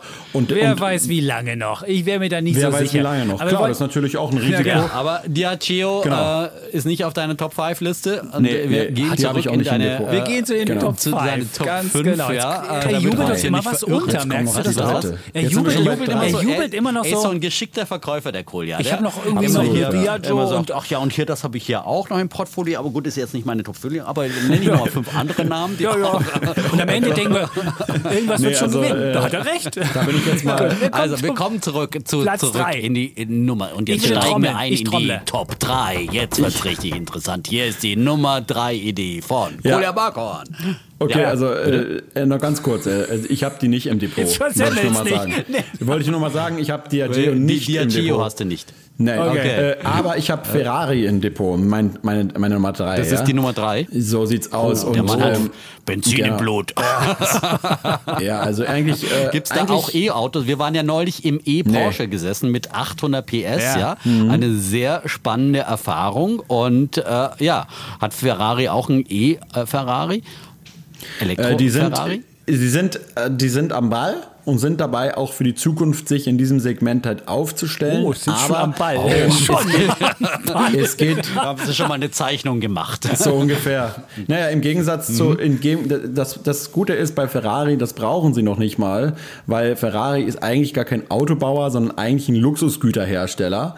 Äh, Die meisten Ferraris werden sowieso von Leuten gekauft, die schon 20 Stück davon in ihren Garagen haben. Und das ist ja genau wie bei Louis Vuitton beispielsweise. Eben funktioniert das über die Exklusivität. Es kommen halt zum Beispiel limitierte Sondermodelle raus. Und die sind einfach deswegen begehrt, weil es sie halt in so begrenzter Stückzahl als Beispiel gibt. Und äh, damit kauft man im Endeffekt diese Marke, dieses schwarze Pferd, ja, ähm, kauft man eigentlich deswegen, weil man äh, das als Statussymbol oder als Sammlerobjekt beispielsweise halt haben will. Weil man, du willst damit Und das Sammlerstück wird ja weniger wert, wenn du es auf die Straße rausfährst. Dann lässt du schön in der, Garage äh, stehen und Ja, fährst wobei- Tesla wobei die. Ferraris das musst auch du doch relativ zeigen, ich wertbeständig bitte sind. dich. Ja. Status muss man doch zeigen, oder? Und, und, Fährt und, man den und, rum oder lässt man den stehen? Ja, also ich Kolja, glaube sag uns schon. mal, Ich, ich weiß es jetzt persönlich nicht. Ich habe jetzt keinen eigenen Ferrari. Ich würde mir, wenn, wenn, dann würde ich mir so einen geilen 80er Jahre Miami Weiß Testarossa äh, holen. Ja, aber ich glaube, die sind relativ wertbeständig. Also selbst wenn ich mir so einen 80er Jahre Testarossa kaufen will, dann kriege ich den nicht irgendwie für mal irgendwie so 20.000 oder so. Äh, der, der, der, der kostet schon so 70k aufwärts. Ja, wahrscheinlich sogar noch mehr. Wenn ihr, also das Da heißt, die sind schon. Testosteron im Blut, ja, mit dem so sieht's aus. Testarossa. So sieht's Und aus. 40% Kursgewinn. Ich habe jetzt hier mal geguckt, 40% in den letzten fünf Jahren, Genau. Jahr für Jahr, seit dem 40%. Börsengang. 40%. Wahnsinn. Ja. Also Ja, ist- immer ist hochprozentiger. Aktie, die ich auch, bin gespannt, äh, was jetzt Platz 2 und 1 sind. Genau, und die Jetzt sind haben wir halt drei, haben eben- wir Also das war die Nummer drei Also drei Ferrari, mehr, ja, mehr ja. Autos. Man kann haben sich ja als Aktionär, ist es ja immer gut, eben Ja. nicht nur, weil Autoaktien sind immer sehr emotional, gerade in, Deut in Deutschland ähm, kannst du ewig diskutieren. Du musst hier eben als Aktionär, ist es wichtig, auch ein Stück weit sich vom Produkt auch distanzieren zu können und zu sagen, ich schaue da nicht nur irgendwie über die Produktbrille drauf, weil ich jetzt irgendwie Daimler gut finde, kaufe ich eben auch die Daimler-Aktie. Das ist sehr fatal. Aber wenn du dir bei Ferrari beispielsweise mal die Zahlen anguckst im Vergleich zu äh, Daimler, äh, dann ist es natürlich so, dass Daimler natürlich viel mehr Autos produziert, ähm, aber jetzt äh, in relativen äh, Maßstäben einfach kein Geld verdient mit den Autos, die sie verkaufen. Und Ferrari verdient sehr viel Geld, nämlich Eine Riesenmarge. 20 Das hätte ich auch vermutet bei dem. Ja, müssen 20 sie auch. Ich meine, Prozent bleiben 40 übrig vom ja. Umsatz und nicht irgendwie 2 Prozent, ja. Und das ist natürlich ein, ein- deswegen ein wichtiger Punkt. Aber auch so ein Luxusmarkenhersteller wie jetzt LVMH oder, oder Ferrari, egal kommt in er schon welchem wieder mit Bereich, anderen Sachen. Hat, hat haben natürlich jetzt immer Platz auch eine, eine, eine, einen Kurs, der zu teuer sein kann. Ähm, und die haben Okay. durchschnittlich eigentlich immer einen KGV von von 25 oder so. Und wenn sie jetzt aber so in den Bereich 35 oder sogar 40 gehen, dann kann auch so eine Aktie, finde ich, sehr risikoreich sein. Ähm, weil Okay. auch wenn die natürlich jetzt nicht so konjunkturabhängig sind und ein relativ beständiges Geschäft auch in so einer Krise haben können, ist es natürlich so, dass Mhm. du kannst für jedes Investment auch zu viel Geld zahlen. Ja? So wie wahrscheinlich auch Jetzt ist für den Bitcoin, Ferrari, wenn du Ferrari 20.000 hat Dollar zahlst. Ferrari hat einen KGV von 50, sehe ich hier gerade. Also bevor wir Genau. jetzt die, Diskussion noch aufmachen, sollten wir jetzt zu Platz 2 kommen. Kolja, Platz 2. Genau. Äh, Platz zwei sind dann, gehen wir mal in den, in den Gaming-Bereich. Das ist halt ein Bereich, der, der mir sehr Spaß macht zu investieren, und zwar Videospiele, alles was damit zu tun hat. Und das liegt einfach daran, dass da in dieser Branche immer mehr Geld verdient wird jetzt mittlerweile.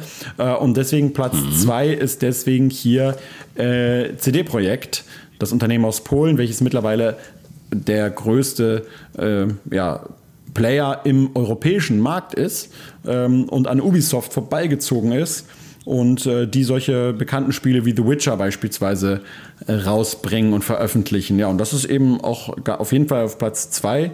Ähm, und ja, wenn ihr noch Fragen dazu habt, ich weiß jetzt nicht, was ich noch so groß Polnische Spieleaktie. Ich kann nur wieder sagen, ich gucke wieder auf den Kurs. 75 Prozent pro, Pro Jahr in pro Jahr in den letzten fünf Jahren. In den letzten Pro fünf Jahren Jahr. 75 Prozent. Wie lange hast du die Aktie schon?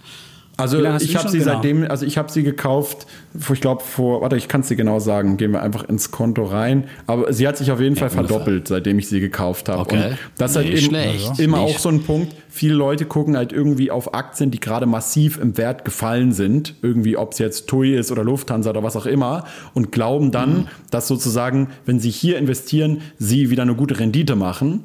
Und ich kaufe tatsächlich häufiger, wenn ich jetzt vergleichen würde, Aktien Aktien, die an ihrem oder ganz Alltime oben. High sind. Weil für mich ist ja Genau. die Zukunft entscheidend und nicht die Vergangenheit. Mhm. Und meistens hat es eben einen sehr guten Grund, warum Aktien so stark fallen. Und Das das ist die Siegerstrategie, haben wir das genannt. Ja, also CD-Projekt habe ich seit, Okay. äh, seit Anfang 2019, also seit fast, ja, so über zwei Jahren, nee, einem Jahr, über Mhm. ander- anderthalb Jahre Momentum-Strategie. anderthalb Jahre ja, und, Sieger. und aber schon auch mit einem durchaus langfristigen Ansatz. Also die werden natürlich immer wieder auch neu evaluiert. Ich gucke mir dann die, die jeweiligen Ergebnisse an und was die so halt umsetzen. Hier muss man auch wiederum sagen, kann man auch wieder so ein bisschen vergleichen mit Elon Musk, weil sehr häufig ist es so bei diesen Spieleentwicklern, dass sie ihre Ziele auch immer nur verspätet erreichen. Das ist leider auch immer der Fall, weil die wollen natürlich immer bessere und immer größere Spiele erstellen. Und CD-Projekt beispielsweise, die arbeiten jetzt an einem Spiel, was angeblich jetzt im November endlich rauskommt. Und die arbeiten seit sieben Jahren an diesem Spiel. Krass. Ja. Schon krass, aber ähm, da muss Aber man da also muss man sich ja auch auskennen. Also du bist auch einer, der privat ein äh, bisschen, ein bisschen zockt im, in dem Bereich äh, und, Genau. und, und Videospiele macht. Und ähm, jetzt, gerade in Corona-Zeiten, war die Branche natürlich insgesamt gefragt, weil die ja, Ja. natürlich auch äh, viele sich damit die Zeit vertrieben haben. Ne? Außerdem, Ja, aber der sagen Punkt ist kannst, einfach der, dass polnischen mehr- Aktien, wie geil ist denn das? Oder? Bist du, bist Ja, du aber so ich, ein mein, Fan ich, von aber ich glaube, um, um? Spieleaktien auswählen zu können, musst du schon eine Ahnung haben, jetzt eben wieder auch vom Produkt, wie äh, um zu wissen, welche Spiele sind denn gerade in der Community ange Ich würde mir da, ich Stimmt, spiele ja. überhaupt nicht äh, mit solchen äh, und Ja. würde mir da kein Urteil anmaßen und auch nicht sehen, was gefragt ist und wo die Leute auch bereit sind, Geld dafür auszugeben. Das ist ja nochmal das Zweite dazu, ne? Genau, und ich würde Ja. mich nicht trauen, in Polen zu investieren. Das muss ich gestehen. Also da muss man ja auch, der polnische Aktienmarkt war mir bisher noch nicht als so wachstumsfreudig bekannt, aber es scheint da ja Perlen zu geben. Ja, also es gibt auf jeden Fall nicht nur da Perlen, sondern es gibt schon auch einzelne, klar, die haben natürlich auch sehr viel in puncto Kapitalismus aufzuholen, aber die Börse Warschau ist schon ein bedeutender Handelsplatz mittlerweile in, in, in Europa und haben auch sehr viele Börsengänge und dann gibt es halt auch einzelne Nischen, ähm, wie jetzt eben zum Beispiel dieser Videospielbereich. Also da hat, äh, wenn man das jetzt vergleicht, da kommt in Europa niemand, auch nicht Frankreich hinterher äh, was jetzt die Polen da äh, mittlerweile bieten. Das muss man ganz äh, offen sagen. Und ähm, Ja, weil die wahrscheinlich natürlich auch mehr Chancen haben, ähm, sozusagen günstige Entwickler zu bekommen. In Ost, äh, Osteuropa insgesamt. Ukraine ist ja auch ein großes Entwicklerland und Programmiererland, ja, Ja. wo viel auch programmiert wird und so weiter. Und das ist natürlich für eine Firma auch ein Kostenfaktor, ne? Wenn man Ja, und gute und äh, nicht zu teure Programmierer dann bekommen kann, sicherlich. Ja, also ich, ich weiß, das Ja. ist sicherlich ein Platz Punkt. eins wird jetzt- Ob das der einzige Punkt ist, weiß ich Ja. nicht. Aber es stimmt tatsächlich. Ich habe jetzt auch neulich in ein äh, eher Small Cap Unternehmen in diesem Bereich investiert. Das nennt sich 11-Bit Studios oder 11-Bit Studios. Und da habe ich tatsächlich mal Willst du uns ausgerechnet. wieder eine unterjubeln? Genau, so sieht's aus. Also die solltet ihr alle kaufen, ja. Äh, Da, da muss ich aber, du 11-Bit lachst, aber da muss ich tatsächlich, aus rechtlichen Ja. Gründen, muss ich tatsächlich da immer noch als Disclaimer zusagen, dass es hier potenziellen Interessenkonflikt geben kann, weil es tatsächlich sein kann, dass wenn ich über diese Aktie rede, sie danach auch steigt. Das ist jetzt auch in den letzten hm. äh, Video passiert tatsächlich. Ähm, und deswegen okay. muss Hast du schon mal Ärger bekommen mit der BaFin? Nein, nein, nein, das nicht. Aber ich, es gibt eben, ich sage es dazu, es gibt die Marktmissbrauchsverordnung, äh, Artikel 12 D habe ich mir genau durchgelesen. Das heißt, wenn mhm. ich öffentlich über so eine Position, sage ich jetzt mal, verfüge, dass, dass eine kleine Aktie eben, und das ist eben mit einer Marktkapitalisierung ja. von, von 250 Millionen, ist eben das der Fall gewesen, ähm, dass ja. die Aktie dann steigt oder auch mal fällt, ja, äh, wenn man selber was dazu sagt. Und deswegen muss ich es immer dazu sagen, dass ich die Aktie selber besitze und dass ich einen Interessenkonflikt haben kann. Äh, und wenn ich das halt eben so öffentlich sage, dann kann ich sogar, das ist das Lustige an dieser Marktmissbrauchsverordnung, so solange man das dazu sagt, kann man dann sogar diese Kursschwankungen auch selber dann auf, ausnutzen. Ja, mache ich natürlich nicht, weil ich trotzdem ja langfristig an dieses Unternehmen glaube. Ähm, okay. Aber ich muss mhm. es trotzdem mit dazu sagen. Ähm, sonst ist es tatsächlich problematisch. Da gibt es ja auch eine mögliche Geschichten ja. schon in der Vergangenheit, die nicht so schön natürlich. ausgegangen sind. Ja, aber nee, aber was wir, ich nur da sagen es ja auch immer dazu, dass ich, dass ich, ich wollte genau. nur dazu sagen, mhm. da habe ich es tatsächlich mhm. mal ausgerechnet, dass die irgendwie so ähm, Kosten haben von, von irgendwie, also Personalkosten von 1900 Euro im Durchschnitt. Und das ist jetzt, wenn ich das jetzt vergleiche mit einem Entwickler irgendwie aus den USA oder so, dann ist das natürlich wesentlich niedriger, was dort das Niveau äh, an, an, an Lohn äh, und so weiter äh, angeht. Ja, aber mhm. das ist natürlich auch so, weil die Lebensunterhaltungskosten sind in Polen einfach mhm. niedriger. Es ist jetzt nicht so, dass jetzt diese Mitarbeiter alle aus USA abgeworben werden, weil die so günstig da sind, sondern die haben mhm. ja auch, man kann sich ja selber das anschauen, man kann da hinfahren, man kann mit denen reden, man, man kann sich das angucken und sehen, okay, offensichtlich äh, haben die Spaß da zu arbeiten, ja, sonst würden sie es ja nicht machen. Und äh, deswegen. Absolut. Ich meine, wo sonst als in der Spielebranche kann man ja, Spaß haben. Unbedingt. Ne? Also, und in Polen, es gibt ja noch zwei weitere. Ich habe ja mal geguckt, es gibt noch zwei weitere. Plawaj und Ten Square gibt es auch noch in Polen. Also wer noch polnische Spielaktien genau. haben will, wird auf jeden Fall kannst nicht irgendwelche Namen nennen hier. Nee, ich habe nur, hab nur hier geguckt, was es für Konkurrenten gibt. Und da gibt es in Polen vier und da hat er schon zwei genannt. CD Projekt und 11-Bit okay. Studios. Und da gibt es Playway und Ten Square noch. Ich wollte ja, nur das ja nicht wie Vollständigkeit also, sagen. Ja, aber das sollte, sollte man sich dann schon genau anschauen. Ja, ja? ich habe nicht gesagt, man kaufen soll. irgendwelche Namen in den Raum wirft. Ja. ja? Nee, also, ich, kann, ich, kann, aber auch ein aktuelles Beispiel genau zu dieser Aktie bringen, weil das, das du bringst immer den, genau den richtigen Punkt hier mit rein, Dietmar. Und zwar, ähm, es kann eben bei so einer Aktie passieren. Dietmar immer den richtigen Punkt? Was ist denn das? Genau, Dietmar den richtigen Punkt. Mal, zwar, ich meine, hast du den hier, erkannt, hast du den hier gekauft, Defner? Das ist ja wohl furchtbar. Defner hat dann doch immer meistens recht in diesem Podcast. Der hat ja immer recht. Du hast es noch gar nicht so oft gehört. Aber schon bei der er hat wahrscheinlich noch nie den Podcast gehört, sonst würde er das ja nicht sagen. Ja, ehrlich. natürlich. cool, ja. Es ist, es ist so, Aktie, da gab es eben, ähm, da gab es jetzt eine Investorenkonferenz äh, und, ja. und vor, vor einigen Tagen und seitdem ist die Aktie irgendwie um 20 Prozent oder so gefallen. Ja, und 11-Bit. Sowas muss ich halt Welche? immer wissen, diese 11-Bit beispielsweise. Studios. Und sowas muss ich immer wissen, ja. gerade bei kleinen Aktien, aber auch bei großen. Ja. Facebook hatten wir es ja auch neulich gesehen. Äh, da entschließen sich jetzt irgendwie Unilever und, und, und Procter Gamble und wie sie alle heißen, dazu ähm, einfach mal ja, zu boykottieren, die Werbung auf Facebook.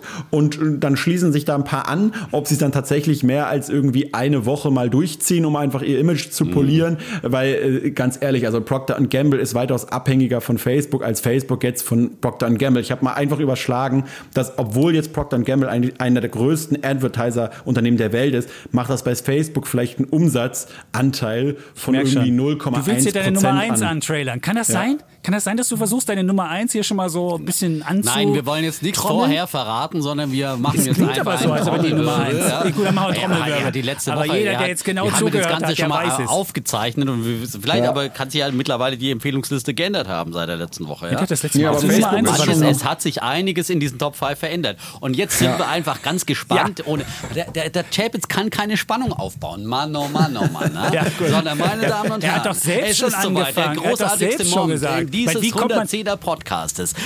Kolja Barkon nennt, ohne eine konkrete Empfehlung zu geben, aber Nummer eine Anlage. Podcastes. Ach, 112. 112, ja. Tatü, tata, den dürfen wir gleich hier rausfahren. Nummer 1 von Kolja Barkon.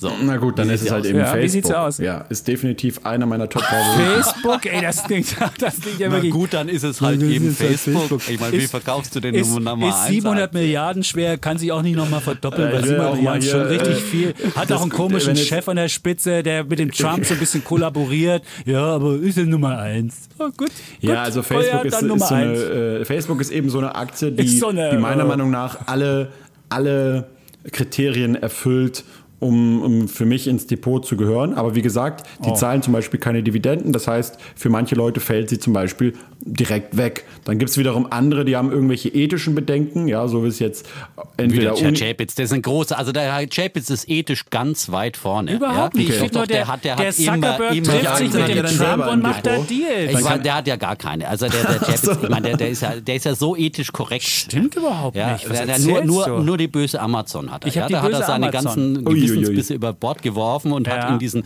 Monopolisten, Es ist ein Monopolist, diesen. Arbeiterausbeuter, diesen Einzelhändler, Verdränger aus Innenstädten, äh, diesen reichsten Menschen der Welt, der sich auch noch scheiden lässt und eine wilde Ehe eingegangen ist und all diese, ja, all das hat der Chapitz Ja. jetzt, da hat er mal so, irgendwie so ein bisschen, ist er über seinen moralischen Ja. Schatten mal gesprungen, ja, und Aber hat die Amazon-Aktie geworfen, äh, ge- gekauft, über die er schon dann 100 Podcasts vorher immer geschimpft hat, ja, also der ist dann auch eben nicht so konsequent, wie er immer tut, ne? das ist ein bisschen scheinheilig beim Chapitz, aber sonst ist er ein ganz netter Kerl. Na ja? dann, na dann, na dann. So, jetzt haben wir gelernt, was der Chavez ist. Jetzt wollen wir noch ein bisschen, vielleicht noch, ein, wir sagen, Ja, eine ja. Minute. Ey, sag wir mal, eine Wir Minute zu Facebook. Facebook sprechen. Eine mal, ihr Minute seid, kriegt nee, er und aber dann ganz kurz, ganz kurz. Da gab es Ja. früher, da früher, wo ihr noch N24 äh, äh, wart und nicht Welt, da gab es immer so eine Sendung und zwar die hieß, glaube ich, links, rechts mit, mit, mit Hajo Ja. Schumacher und wie hieß nochmal der Schumacher andere? und Tietje. Tietje, genau. Hans-Hermann Tietje. An die, an die- und wer ist der genau. Rechte? An die Sendung ist der Linke und wer ist der Rechte Der Schumacher war links und der Ja. Tietje war rechts. Ja? Genau, und, wer ist der und Linke beide von erinnert uns mich so ein bisschen an die Nein, beiden. wir, sind halt nicht Ja. links, rechts, sondern wir sind halt äh, Bulle und Bär. Genau. Optimist und Pessimist. Aber ja? das war eins der Und besten recht, Formate Und einer hat recht und ein- ja. Eins ja, der besten Formate. Ja, das Könntest du- funktioniert ja immer. Das ist ja Kinsle und Hauser, der Delling und Netzer und jetzt, Ja. Genau, jetzt genau. kommen Ja. Defner und Chapitz. Und ja, So das mögen ja auch unsere Hörer. Das müsstest du mal in einem deiner nächsten Videos erzählen. Eins der besten genau, Formate genau, das und wäre gut, wenn du es, weil hier wissen es ja schon alle, ja, Ja. wenn du es da draußen erzählst, Ja. deinen, deinen anderen paar Nutzern, na, du hast ja, ein paar. Und vielleicht auch So. deine Fitnessfreunde könnten davon auch mal Kenntnis erlangen. So.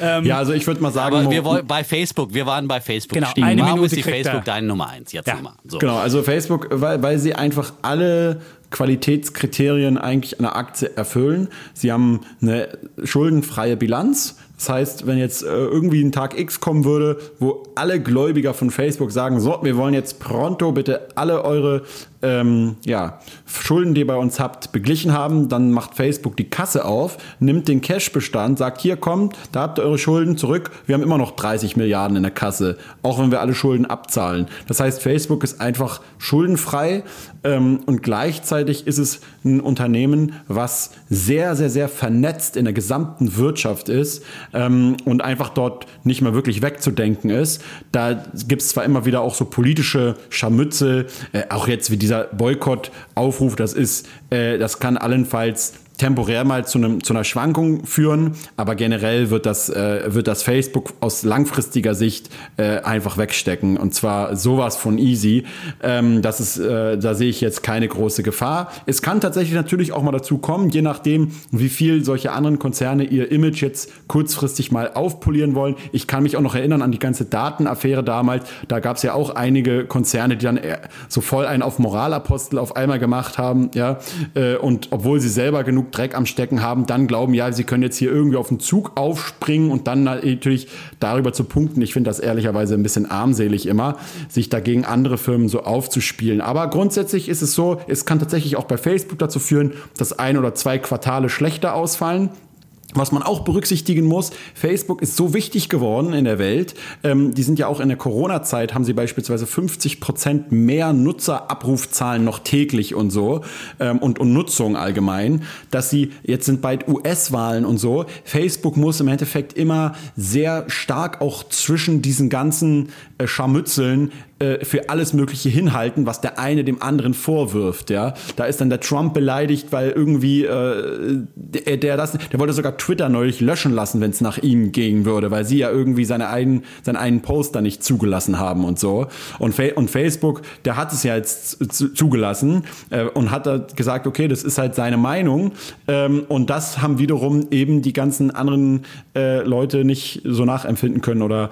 Äh, aber für mich ist das alles nur kurzfristiges Geplänkel. So, jetzt ist die Minute aber wirklich über, sehr, über wir haben die sehr weit ausge die sind ja, über WhatsApp, die, die sind über Instagram, überall in der Wirtschaft vernetzt. Überall. Allein schon, äh, alle Leute sagen immer, ja, Facebook, das nutzt ja fast keiner mehr. Das ist natürlich kompletter Schwachsinn. Allein, allein solchen, solche simplen kleinen Sachen, wie zum Beispiel der Facebook-Login. Ja? Wer von euch, der irgendwo eine App installiert oder irgendwo ähm, sich anmeldet neu, äh, gibt denn da tatsächlich noch seine, seine Daten jedes Mal neu ein? Dann wird einfach der Facebook-Login benutzt und zack, ja, ist man drin. Das heißt einfach diese, diese, diese Tau, und davon gibt es tausend Beispiele äh, und, und Funktionen, die Facebook immer weiter aufbaut. Und deswegen ist es für mich definitiv eine Aktie, die, die ich im Depot äh, habe, ja, und das auch schon ziemlich lange.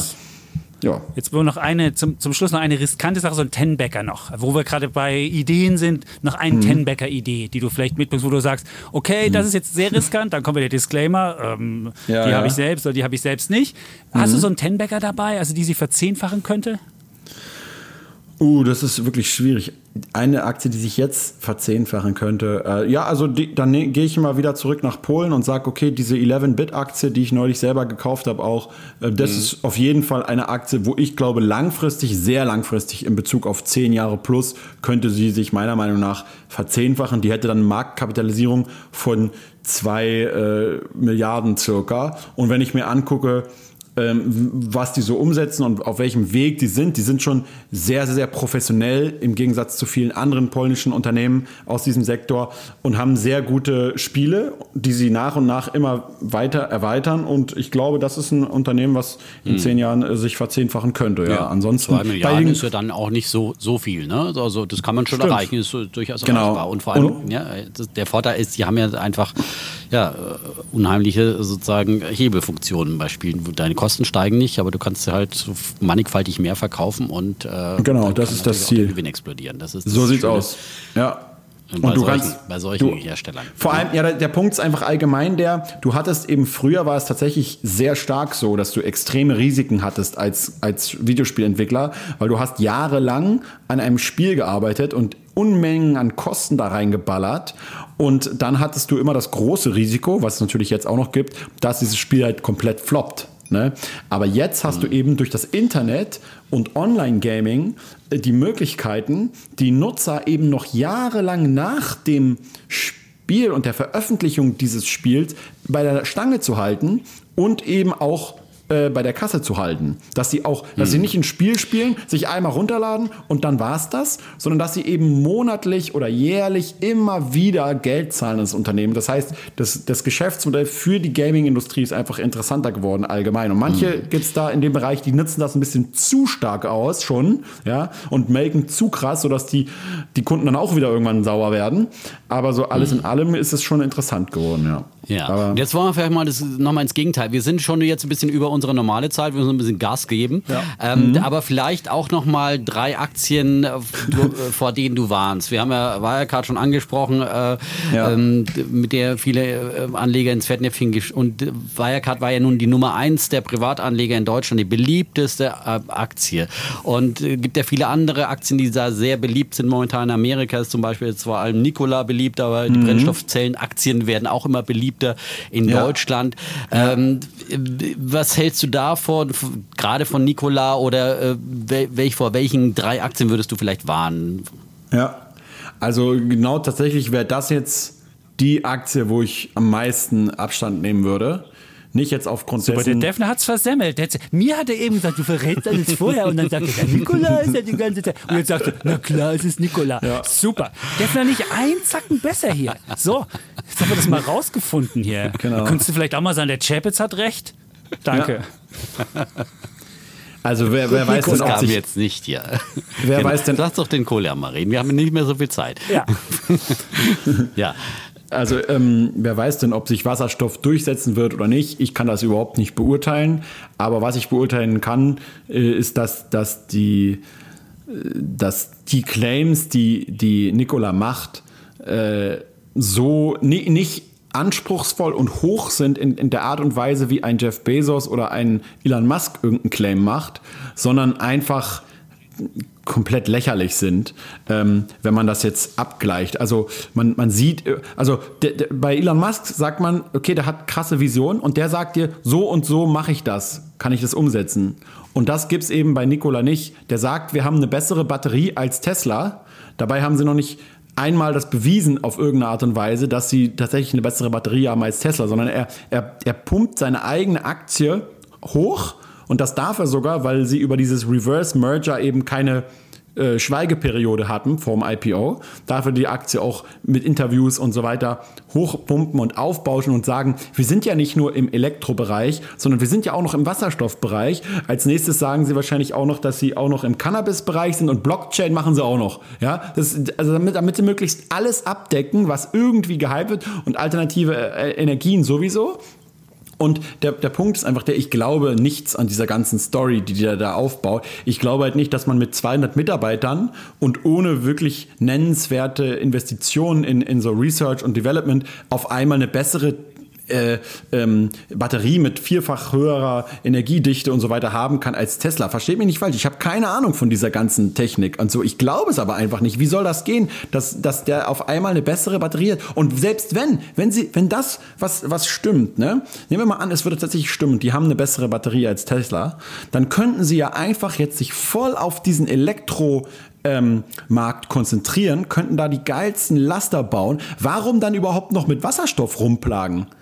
Warum dann mit so einer Technologie, die ja offensichtlich noch viel teurer wird dann, vor allem durch diese ganzen Ladennetze und Infrastruktur, warum denn überhaupt damit auseinandersetzen? Also für mich ist das so unglaubwürdig und ich habe mir auch viele Interviews von dem angeguckt auf YouTube, der widerspricht sich andauernd. Einmal sagt er, wir haben jetzt irgendwie so eine ganz vertikale Strategie und machen alles selbst und im nächsten Moment arbeitet er aber schon mit denen und denen zusammen und machen irgendwie fast nichts selbst. Das heißt, das, das ist für mich sehr unglaubwürdig. Das war wirklich so ein Paradebeispiel. Gibt's da kann ich zwei, sogar gibt's noch mich zwei aus dem Fenster weitere? lehnen und ich glaube, dass sie, dass über in zehn Jahren keiner mehr über dieses Unternehmen reden wird. Okay.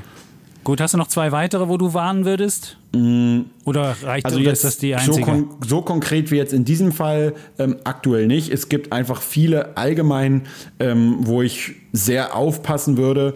Ähm, also ähm, was jetzt nicht unbedingt das will ich in keinster Form vergleichen, ähm, aber wo ich sagen würde, man muss immer aufpassen, zu welcher Bewertung man so ein Unternehmen kauft. Ne? Und es gibt ja zum Beispiel jetzt in, in dem Bereich Food ja sehr viele auch Aktien, sowas wie HelloFresh oder auch, ähm, habe ich neulich analysiert beispielsweise, ähm, oder auch ähm, ja, Delivery, Delivery Hero und viele andere Unternehmen, die vielleicht die bald in die sind vielleicht bald im DAX, DAX, ablösen werden. Die könnten bald ja. den genau, DAX zum Beispiel. Und, und, und da ja. gibt es ja eben auch aus Amerika Beyond Meat, ne, was ich jetzt nicht vom, vom, vom, vom äh, Das Geschäfts ist übrigens ja auch so eine, so das eine Lachen Chapitz Lieblingsaktie. Da hat der Defner jetzt der drauf Chapitz, gewartet. Der springt ja gerne immer so auf, auf so, wenn die Aktie richtig Überhaupt teuer ist. Nicht. Ja? ja. Ich dann, habe die Aktie bei. Nein, das war mein Bulle bei 126 Dollar. Jetzt guck mal, wo sie steht. Sie steht bei 146. So schlecht ist das jetzt ja. nicht. Ja, genau. Das ist aber das, nicht das, das Dümmste. Also, und das will ich auch natürlich sagen, überbewertet, ich, ja. Mh. Hm. Genau.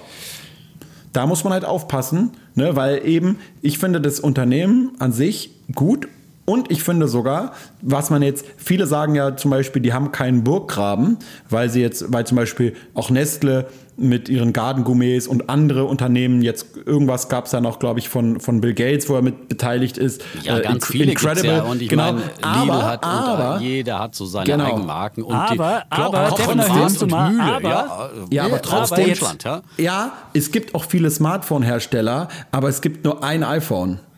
Und das sehe ich, Danke. ich sehe Genau, schon, ich sehe es. schon Der diesen iPhone Effekt, unter den dass Burgern. jeder, Danke. genau, genau, Beyond Meat ist von der Marke und von der Wahrnehmung her jetzt schon in diesem Bereich. Also wenn ein erfolgreicher YouTuber in den USA oder so für irgendwas wirbt in dem Sektor, dann wird es Beyond Meat sein. Das heißt, die haben sich schon eine geile Marke aufgebaut. Das muss man neidlos anerkennen. Burggraben hin und her.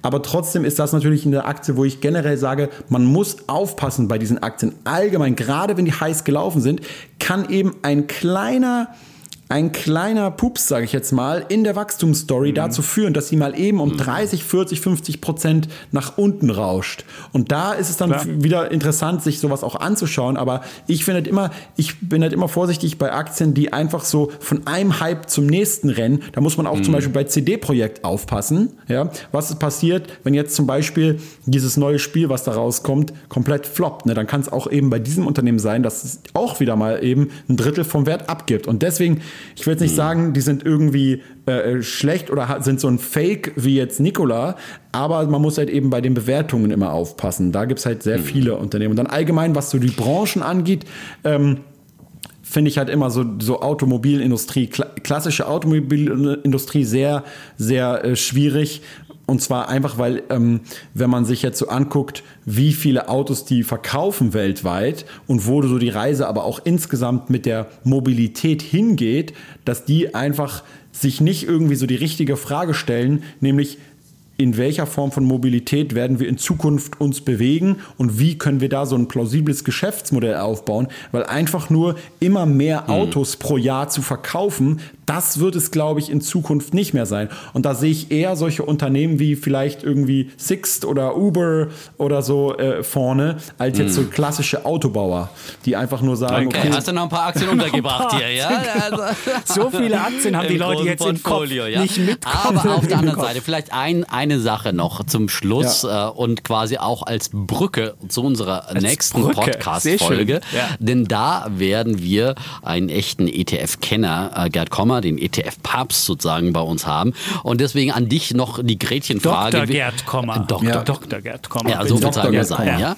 Ja, genau. So viel Zeit muss sein. Aber ähm, wir predigen ja eigentlich hier und deswegen sollte es auch in dieser Folge mit drin sein. Aktien äh, als Einzelinvestments sind schön, machen Spaß und so weiter. Aber Basisinvestment sollte eigentlich immer ähm, ein ETF-Portfolio sein. Wenn man nicht genug Geld hat, kann man es in einem ETF machen, zum Beispiel in einem ETF MSCI All Country World. Ja? Hm. Wie hältst du es denn äh, grundsätzlich in deiner Investmentstrategie mit ETFs? Genau, ich habe ich hab auch ETFs ähm, und zwar sind ETFs sind für mich so ähnlich wie so eine Art äh, private Rentenversicherung ähm, und so behandle ich die auch. Einfach eine Sache, die man sich einmal möglichst einrichtet, dann monatlich oder jährlich bespart und nie wieder drüber nachdenkt bis zur Rente. Und so äh, mache ich das. Weil ich, ich finde, passives Investieren, da könnt ihr ja gerne den Herrn Kommer auch gerne mal drauf ansprechen, sollte eben auch passiv sein, sodass man eben halt auch sagt, ich richte mir das einmal ein und dann fertig.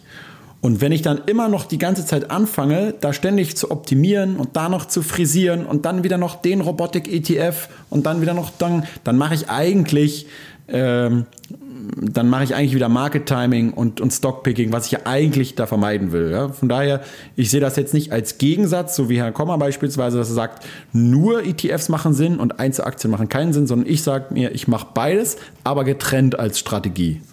Ja. Genau. Oh, und da habe ich also das All Country World Index ist natürlich die simpelste und einfachste Form. Ich habe es jetzt über diese, weil ich es so damals noch bei auch Herrn Kommer gelernt habe in seinem ersten Buch Souverän investieren, nämlich mit dieser MSCI World und MSCI Emerging Markets Strategie. Aber wenn man jetzt neu, ganz neu anfängt, da gibt es ja jetzt auch schon wieder neue Anbieter mit Vanguard beispielsweise. Da kann man sich das auch mal angucken, finde ich, weil die nämlich von der Produktauswahl auch echt das Ganze ja schon eine Weile machen und jetzt hier im europäischen europäischen Markt ganz schön auch äh, interessante ETFs da einfach auf den Markt bringen, die eben nicht mehr auf diesen MSCI-Index laufen, sondern halt einfach deren eigenes äh, Pendant haben, äh, was eben auch die günstiger dann noch für den Anleger sein genau. kann. Ja. Das den, FTSE All World, FTSE All genau, nämlich den bespare ich als Sparplan und der ja. ist wirklich eine gute Alternative, muss man sagen, ja. zum MSCI All Country World, ja. Prima, jetzt aber, haben wir eigentlich die Welt trotzdem gut. würde ich jetzt nicht, aber jetzt kommt noch ein Aktientipp, ich höre schon. Nein, nein, nein, nein, nein. aber trotzdem habe ich hier noch zehn Aktien, die ich noch nennen wollte.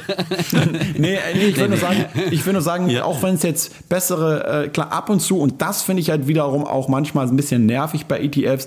Ich, ich habe mir auch damals die alle so schön ausgesucht und ich habe mir gesagt, ja, okay, weil das lernen wir ja auch, äh, man soll sich dann entscheiden oder man soll sich halt überlegen, will ich ausschüttende ETFs, will ich thesaurierende ETFs und wenn ich dann halt mir sage, ich will thesaurierende und dann auf einmal switcht der ETF-Anbieter einfach und sagt, nee, das sind jetzt aber keine thesaurierenden mehr, sondern ausschüttende, äh, weil der Gesetzesgeber wieder halt irgendeine neue Investmentsteuerreform macht und so, dann ist das natürlich auch wieder so ein bisschen nervig, ja, weil man dann muss man sich halt schon wieder einen neuen ETF suchen, der wieder seiner Strategie entspricht. aber ich glaube, das, es sind, das sind bewältigbare Probleme. Aber genau glaub, diese Themen, ja. auch diese Genau. Unterschiede, So, für wie das jetzt in. Böhmisches Dorf ist, das Ja. werden wir dann nächste Woche dann So bei es. Gerd Kommer dann nochmal genau analysieren. Aber das war jetzt eine wunderbare Brücke. Ich ja? finde auch, das ist, Wunderbar. besser kann man gar nicht den, den Übergang zur nächsten Woche machen. Und du hast auch das Buch von Gerd. Kommer schon. Du hast sogar schon das schon Buch fast, ja. empfohlen. Ja, Wahnsinn. Ja. Ja, es ist wirklich Wer sich schon mal ich- ein bisschen einlesen will für das Ich nächste denke auch an euch. Das ist, siehst äh, wir, haben die Welt, wir haben die Welt perfekt umschritten. Und Ja. ich muss eine Frage muss ich zum Schluss noch stellen. Das ist ja immer die, die klassische Frage,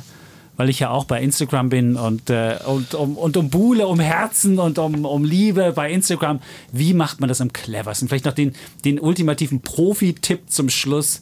Wie ist man so gut bei Instagram, dass es irgendwie Herzen regnet, Follower einem Max wie der Defner, weil der? Defner kriegt ja immer für jedes doppelt so viel Herzen wie der Chapitz. Ja, der Defner setzt sich einfach hin. Irgendwie, der macht auch so Bilder aus dem Schminkkabinett. Dann sitzt er da und sagt, ich werde wieder geschminkt. Oder Genau, stellt sich genau. vor seiner Gutes- Video Und sie nicht, nicht immer so peinlich um irgendwie Herzen hier betteln. Ja, das ist total Genau. peinlich, was der Chapitz immer macht. Ja, Ja. ja. gibst du mir da recht?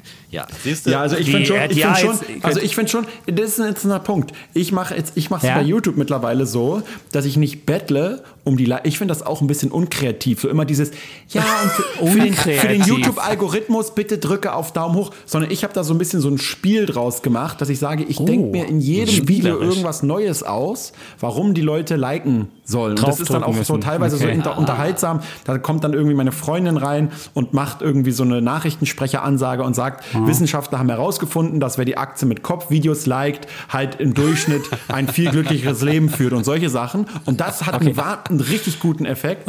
Aber Und was hat, die meisten, was hat die meisten Herzen gebracht? Komm, sag den Tipp, der, die- was die meisten Herzen gebracht haben. Sag. Also ich habe schon teilweise Videos, die haben 5000 Likes oder so oder noch mehr mittlerweile. Aber, und aber was war da der Profi-Tipp? Bei Instagram, Was hast du da gemacht? Bei, ja, genau. Also man muss Ja? einfach sagen, man muss gnadenlos ähm, testen und einfach gucken, was kommt bei meiner Zielgruppe am besten an ähm, und dann einfach damit herumspielen ähm, und aber es ist natürlich auch so ein bisschen so ein Mysterium, ja. Ähm, was bringt eigentlich wirklich die Leute Hm. Dazu, Vielen zu Dank sagen, für den Ja, Profi. und dem- dem Chapitz muss man einfach mal so Grundbasic sagen, einfach mal lächeln auf dem Foto. Das kommt immer besser, ja, weil der, der guckt ja immer so mürrisch, ja. Der guckt immer so mürrisch wie so bärisch, ja, weil die Welt ja auf, kurz vor dem Untergang steht Ja. und so weiter. Das will keiner sehen bei Instagram, Und- ja. und Das genau- wäre schon mal der Anfangstipp, ja. Also ich meine, das klassische, das klassische, wenn wir jetzt äh, schon bei der Unternehmensberatung hier quasi sind, Ja, äh, ja, sehr schön. Das kannst du ihm in Rechnung ist- stellen, ja. Ist, ist das klassische Problem der Finanzbranche natürlich immer das, dass es sozusagen, was ist das Alleinstellungsmerkmal? Ja, wenn jetzt äh, die ganzen Schlipsträger sozusagen äh, dort etwas erzählen mit, mit, mit, gegle mit gegelten Haaren und mit Brille oder so, das ist natürlich schwierig da aufzufallen. Da hat natürlich der Gerald Hörhan das perfekt gemacht, dass er gesagt hat, ich bin der Investment-Punk, ja, und ich bin sozusagen, man kann mich mögen, man kann mich auch hassen, aber Fakt ist, jeder kennt mich, ja, und ich finde, das ist eben auch immer so, so dass man so ein bisschen sein Profil öffentlich schärft, dass die Leute halt eben wissen, okay, hier bin ich richtig, ähm, also ich habe zum Beispiel bei mir bei Instagram, bei mir bei Instagram habe ich immer so diesen, habe ich immer so, wenn ich so, als ich so alle paar Monate mich mal so irgendwie über Fridays for Future oder so lustig mache und dann sehe ich immer, okay, jetzt verschwinden wieder so 300 Leute und dann habe ich sozusagen das wieder so ein bisschen auf die Leute fokussiert, die, die ich tatsächlich erreichen will, ja. Genau. Okay, gut, danke. Ja, Ja, gut, jetzt haben, wir das wirklich auch. die Welt umrundet. Ähm, Julia, es war super spannend Ja. mit dir und mehr von Ja. dir gibt es eben bei YouTube, bei Instagram, bei äh, natürlich in den Podcast-Kanälen, wo wir auch sind und wo du äh, in der Rangliste vor uns bist, deutlich. In den, Du wolltest noch sein Buch empfehlen. Würdest du das jetzt im noch Buch- machen? Genau, du hast von einem Buch genau, noch wie- erzählt. Du hast ein Buch geschrieben, wie hieß es nochmal? Hieß es auch mit Aktien mit Kopf? Äh, nee, der rationale Kapitalist, ja, Oh. Heißt das. Du magst ja auch den Sozialismus nicht, aber das ist ein anderes Thema. Und jetzt Nee, kommt ich nicht noch ein Thema, sogar. sonst bringt er noch 118 Das Das Gäste. Schlimmste überhaupt. Kurz. Da können wir gerne noch Hier mal in so eine Berlin, ganze ja. Podcast Da können wir noch mal eine eigene Sendung. Da machen. müsste man, da müsste Oh, man nochmal drüber diskutieren. Das ist Eines gut. meiner Oh. Lieblingsthemen. Ich werde gleich Ja. wieder rot im Kopf, ja. So, aber da ist es, da bist du auf Malle gut aufgehoben Ja. und nicht mehr in Berlin hier, wo es den Bach runtergeht in Sachen Politik. Äh, sonst eine tolle Stadt, aber gut. Gut, Ähm, und wir haben festgestellt, das zweite Mal ist auch genauso gut wie das erste Mal oder vielleicht sogar besser, ich weiß es nicht. Was fandst du besser? also war beides Es mal war beides amüsant. gut. Auch wieder voller überraschenden Ja. Drehungen und Wendungen Ja. und so weiter. Ja. Und das eine andere haben wir, haben wir mal einen Hook hergenommen, äh, vorweggenommen. Aber das war wunderbar, ein wunderbares Gespräch mit dir. Und ähm, ja, ähm, bald mal gerne wieder. Und ansonsten sagen wir wie immer zum Schluss Tschüss Und ciao. Wir bleiben Bulle Und Bär. Defner. Und Chapitz. Und Barkhorn. Dieser Podcast wurde präsentiert von Scalable Capital. Im Scalable Broker ist es erstmalig möglich, alle in Deutschland handelbaren ETFs dauerhaft kostenfrei zu besparen. Es fallen hierbei für den Kunden keine Zusatzkosten wie Depotgebühren, Börsengebühren, Fremdkostenpauschalen oder Ausgabeaufschläge an. Mehr Informationen gibt es unter scalable.capital. Kapitalanlagen bergen Risiken. Es kann zu Verlusten des eingesetzten Kapitals kommen.